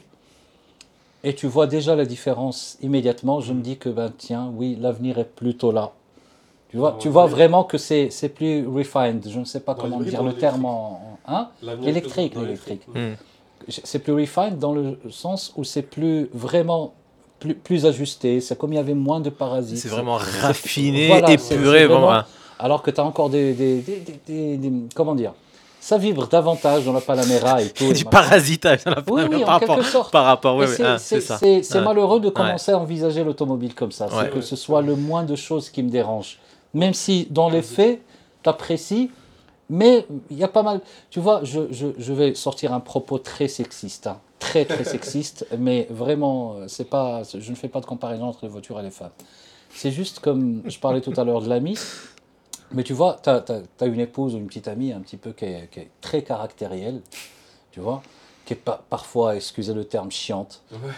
Mais tu vois, voilà, il, il se passe des Caractériel, choses, ça veut dire que le haut Il est très haut des et le bas est très bas. Voilà. Nous, on reste pas au C'est qu'il se milieu. passe Voilà. des choses. Ouais. Alors que euh, sinon, si tu préfères, bah, tu as une petite amie ou une épouse qui est irréprochable. Voilà. On y revient toujours à cette histoire de caractère. Qui est irréprochable et machin, au bout d'un certain moment, c'est un peu chiant. Ouais, t'es tout le temps au milieu, il n'y a, pas de- ressembles, bien y a sûr. pas le groupe. Voilà. Il y a Au pas bout d'un certain moment, voilà, ça, ça, ça, ça Non, bouge ça, pas. c'est- un petit peu ça le, le, le trip. C'est que, mais on va vers l'électrique et j'espère que justement, les, les, comme tu l'as dit, qu'on aura quelques surprises à l'avenir, qu'ils trouveront le moyen de mettre un petit peu des épices, un petit peu de piquant là-dedans. Moi, je pense, ce que je pense, bah, le- l'automobile, ça a 130 ans, ça a vécu une période, et que là, on est en pleine transition, ça va tout chambouler. Euh, cette histoire de sportivité, de sensation, je pense que ça va carrément disparaître. Je m'explique. Euh, Il y a une nouvelle génération de personnes qui va Mhm. venir, qui n'ont même pas besoin de permis dans les grandes villes, par exemple, Mhm. qui sont là euh, parce qu'ils roulent à 30 km/h à Paris avec des radars anti-bruit, radars Mhm. anti-vitesse, radars machin ça va tellement se restreindre, l'étau va tellement se resserrer qu'on va arrêter ces conneries d'automobilistes. On va dire, ça y est, maintenant, vous êtes plus euh, dans le siècle, dans, le- dans le 20e siècle, vous êtes dans le 21e siècle. Une voiture, c'est fait pour se déplacer. 700 chevaux, ça sert à rien parce que nous, on roule à 30 km/h, à 60 et à 120 et basta cosy. Et euh, tout va être vraiment en plus. euh, On va retrouver des voitures dans des resserrer. parcs d'attractions. c'est ça, Ouais. exact. Les musées, les parcs d'attractions, je sais même pas si la, la course automobile, ce qui était comment impensable pour moi, que l'automobile et la course automobile s'arrêtent, puissent s'arrêter un jour. Euh, la Ouais, Formule 1, ils se projettent d'ici 10 ans, mais d'ici 10 ans, la plupart des constructeurs qu'on connaît auront arrêté le thermique. C'est complètement débile Mhm. de se projeter d'ici à 10 ans. Il y a des nouveaux constructeurs qui arrivent, il y a Rivian, il y a Tesla, il y a Rimac qui rachète Bugatti. Et il y a des constructeurs Sony anciens. arrive, voilà, Sony, arrive, So- voilà, Sony. Le Et les anciens qui sont là pour se, pour se réformer et s'adapter, tant mieux. Et puis les, les plus réfractaires, ils vont carrément disparaître. Ces, per- ces, ces performances, ces sensations, tout ça, c'est dans une période transitoire des personnes qui ont connu l'ancien monde et le nouveau monde. Et pour les nouveaux, la voiture, ça se déplace d'un point A à un point B. On la possède même plus, ces trucs qu'on va louer euh, comme un Netflix, un abonnement pour prendre n'importe quelle voiture dans la rue, monter avec sa carte et payer avec son téléphone euh, sans, sans contact et se déplacer. Et puis c'est tout. Ah, tu vas posséder sa voiture. tu vas faire du télétravail. mec. Et en plus, tu vas, voilà, tu vas faire du télétravail. C'est ce qui arrive dans les plus grandes villes, les plus avancées dans le monde. Voilà, Paris, New York, euh, voilà. Euh, Personne n'a de permis, personne ne possède de voiture. On fait de la location longue durée. Euh, on personnalise du coup pas une voiture qui nous appartient pas. Donc voilà, c'est l'automobile telle qu'on l'a connue toi et moi va disparaître et ça va être un objet d'utilité courante comme un téléphone. Donc profitons-en. Voilà, profitons des derniers, des gouttes, des dernières gouttes de, de pétrole qui arrivent. On va les, on va les brûler. Et euh, une voiture plaisir qu'on sous-estime beaucoup et que vraiment j'apprécie, c'est le Jimny de Suzuki. J'ai oublié de te dire tout à Ah, ça, c'est Voilà. un trip. Là, Voilà. On parlait un petit peu de kiff, ça. C'est- Les plaisirs Ceci, un kiff. très variés. oui. Voilà, c'est un kiff Bon. qui est à part. Voilà, le off-road, nous, on a un pays de vraiment de off-road avec un paysage magnifique et des terres vraiment vierges où on peut s'aventurer euh, avec un grand A, s'aventurer dans des, Non, dans mais des à la chemins. limite, c'est vraiment l'objet, quoi. Ouais. C'est vraiment l'objet, quoi. Hormis, euh, hormis la conduite et tout qui est très spécial, Voilà. mais l'objet lui-même, et encore une fois, la geste, c'est de faire un petit machin comme ça qui est, qui est- qui est tout petit, hein, Ouais. c'est plus petit qu'une citadine, Mais oui. Et qui peut vraiment faire du off-road pour ça. de vrai. Ah, c'est ça. Donc pourquoi on fait ça? Tu vois, on y revient toujours. C'est pas le, le- le- le truc froid et rationnel d'un chef d'entreprise. Pourquoi faire ça? Bon, personne ne le fait aujourd'hui. Il y a encore euh, les Russes, euh, la Daniva, qui peut faire plus ou moins la même chose. Mais voilà, tu vois, c'est ce genre de, de, de, de- de fulgurance un petit peu qui existait. Euh, Une sorte d'idée un petit peu artisanale de l'automobile. Ou des choses qu'on fait juste par kiff, Ouais. parce que c'est cool. Ouais. Voilà, tu vois, ça c'est c'est- c'est- bien. ce qui va le plus manquer. Donc voilà, des nouvelles marques Voilà. qui arrivent, des marques qu'on connaît pas, CRS, euh, je dis Rivian. Ouais, c'est- C'est des nouveaux qui arrivent, un, an- un ancien monde s'éteint et puis on va s'adapter. Ben, euh, je pense que on a sur, sur notre envie de, de- de discuter un peu du monde automobile je- et de, vous présenter un peu, je pense qu'on a on fait un petit peu le tour de la bien fait le tour. Et comme d'hab, c'était toujours un plaisir d'écouter vos, vos arguments et d'échanger avec vous. On a fait une, vous avez fait plutôt une belle petite conclusion sur euh, où, va Ah le, oui, voilà, où va le monde voilà. de l'automobile aujourd'hui. La grosse conclusion, je pense qu'il faut en profiter le plus possible tant qu'on peut. Ouais. Parce que je pense qu'à un moment, légalement, on n'aura même plus le droit. Bon, L'étau est en train de se c'est ça. On espère que, qu'il y aura un- que les passionnés auront au moins le droit légal de les posséder, de les sortir le dimanche. Oh, quoi. waouh, vous, êtes quand même Non, non, c'est vrai. mais d'un c'est vrai. pessimisme. On- On n'y aurait jamais pensé à Ah un là moment donné là. que l'automobile va s'arrêter. Et là, on y va tout droit. Ah là là, On y va tout droit. Ah, les jeunes. 2030, Non, c'est demain. On est en je sais 2022. pas, Dans on 8 ans, il n'y aura plus de On voitures thermiques. trouvera des petits moyens, je sais pas. Peut-être qu'avec c'est l'électrique, c'est il y aura toujours un petit, euh, un petit fou quelque part qui va trouver le moyen de fabriquer des petites voitures pas trop chères avec lesquelles on peut. En électrique. Même en électrique, on verra. Peut-être qu'il trouvera moyen. Ah de- non, non, non. L'objectif, c'est dans. Euh, sérieusement, c'est juste euh, à l'époque des chevaux, euh, tout le monde trouvait que les voitures avec le gros le truc qui faisait qui sont devenues des voitures après, c'était un peu pas aussi noble qu'un cheval, ni qu'une carriole ou euh, la calèche et machin. Ouais, Ouais, mais- je, je fais dans la caricature, je sais. ouais, ouais. Mais Non, bon, le- le- restons un peu positifs, quoi. Peut-être L'objectif- que quelqu'un, tu vois, la technologie va très vite. On C'est trouvera vrai, un gars vrai. qui va mettre euh, Mais trois petits moteurs électriques et arriver à faire un truc avec une voiture. L'objectif, c'est d'entendre quand même, euh, de pouvoir avoir la chance d'entendre ronronner des V12 et des, des Ouais, tout 6, est euh, enregistré, futur. t'inquiète. Avec des trucs euh, à, à retour de force sur les sièges, quoi. On va simuler tout. C'est ça. Bon, en tout cas, les gars, sur une note un peu plus, un peu plus sérieuse, comme prévu, j'en suis super content. On a divagué sur plein de trucs et je sais que si on pouvait prendre une pause déj et qu'on n'avait rien qui nous attendait après, on pourrait aller sur 3 heures de, de, de plus encore après. Non, on va le faire, mais bon, c'est pas enregistré, c'est tout. Euh, en tout cas, vraiment du fond du cœur, je vous remercie d'avoir accepté Bah, cette invitation-là. J'espère qu'on pourra en moment. faire d'autres. Et si, j'espère qu'ils sont arrivés jusqu'à ce moment-là du podcast. J'ai une grosse pensée aux autres membres de, de la De- bande qu'on Ouais. voulait inviter avec nous aujourd'hui. J'espère qu'on pourra en faire un avec eux une, une prochaine fois. Gros salut à eux. Euh, bah, comme d'hab, merci Petroless d'avoir écouté ce podcast. hein. Le- la petite routine de- d'habitude, laissez un petit like, un commentaire pour aider au développement de la chaîne et de l'aventure et pour vous proposer d'autres podcasts, je l'espère. Euh, voilà, je pense qu'on a fait assez de remerciements. On Oui. vous dit à, à la Bah, prochaine. merci à toi, on t'a pas remercié, déjà pour l'invitation. Bah, je vous dis à la prochaine et j'espère qu'on se reverra sur une belle petite aventure et qu'on pourra encore échanger sur, sur tout ça. Merci les gars. Merci à toi, Ciao, ciao. bonne soirée.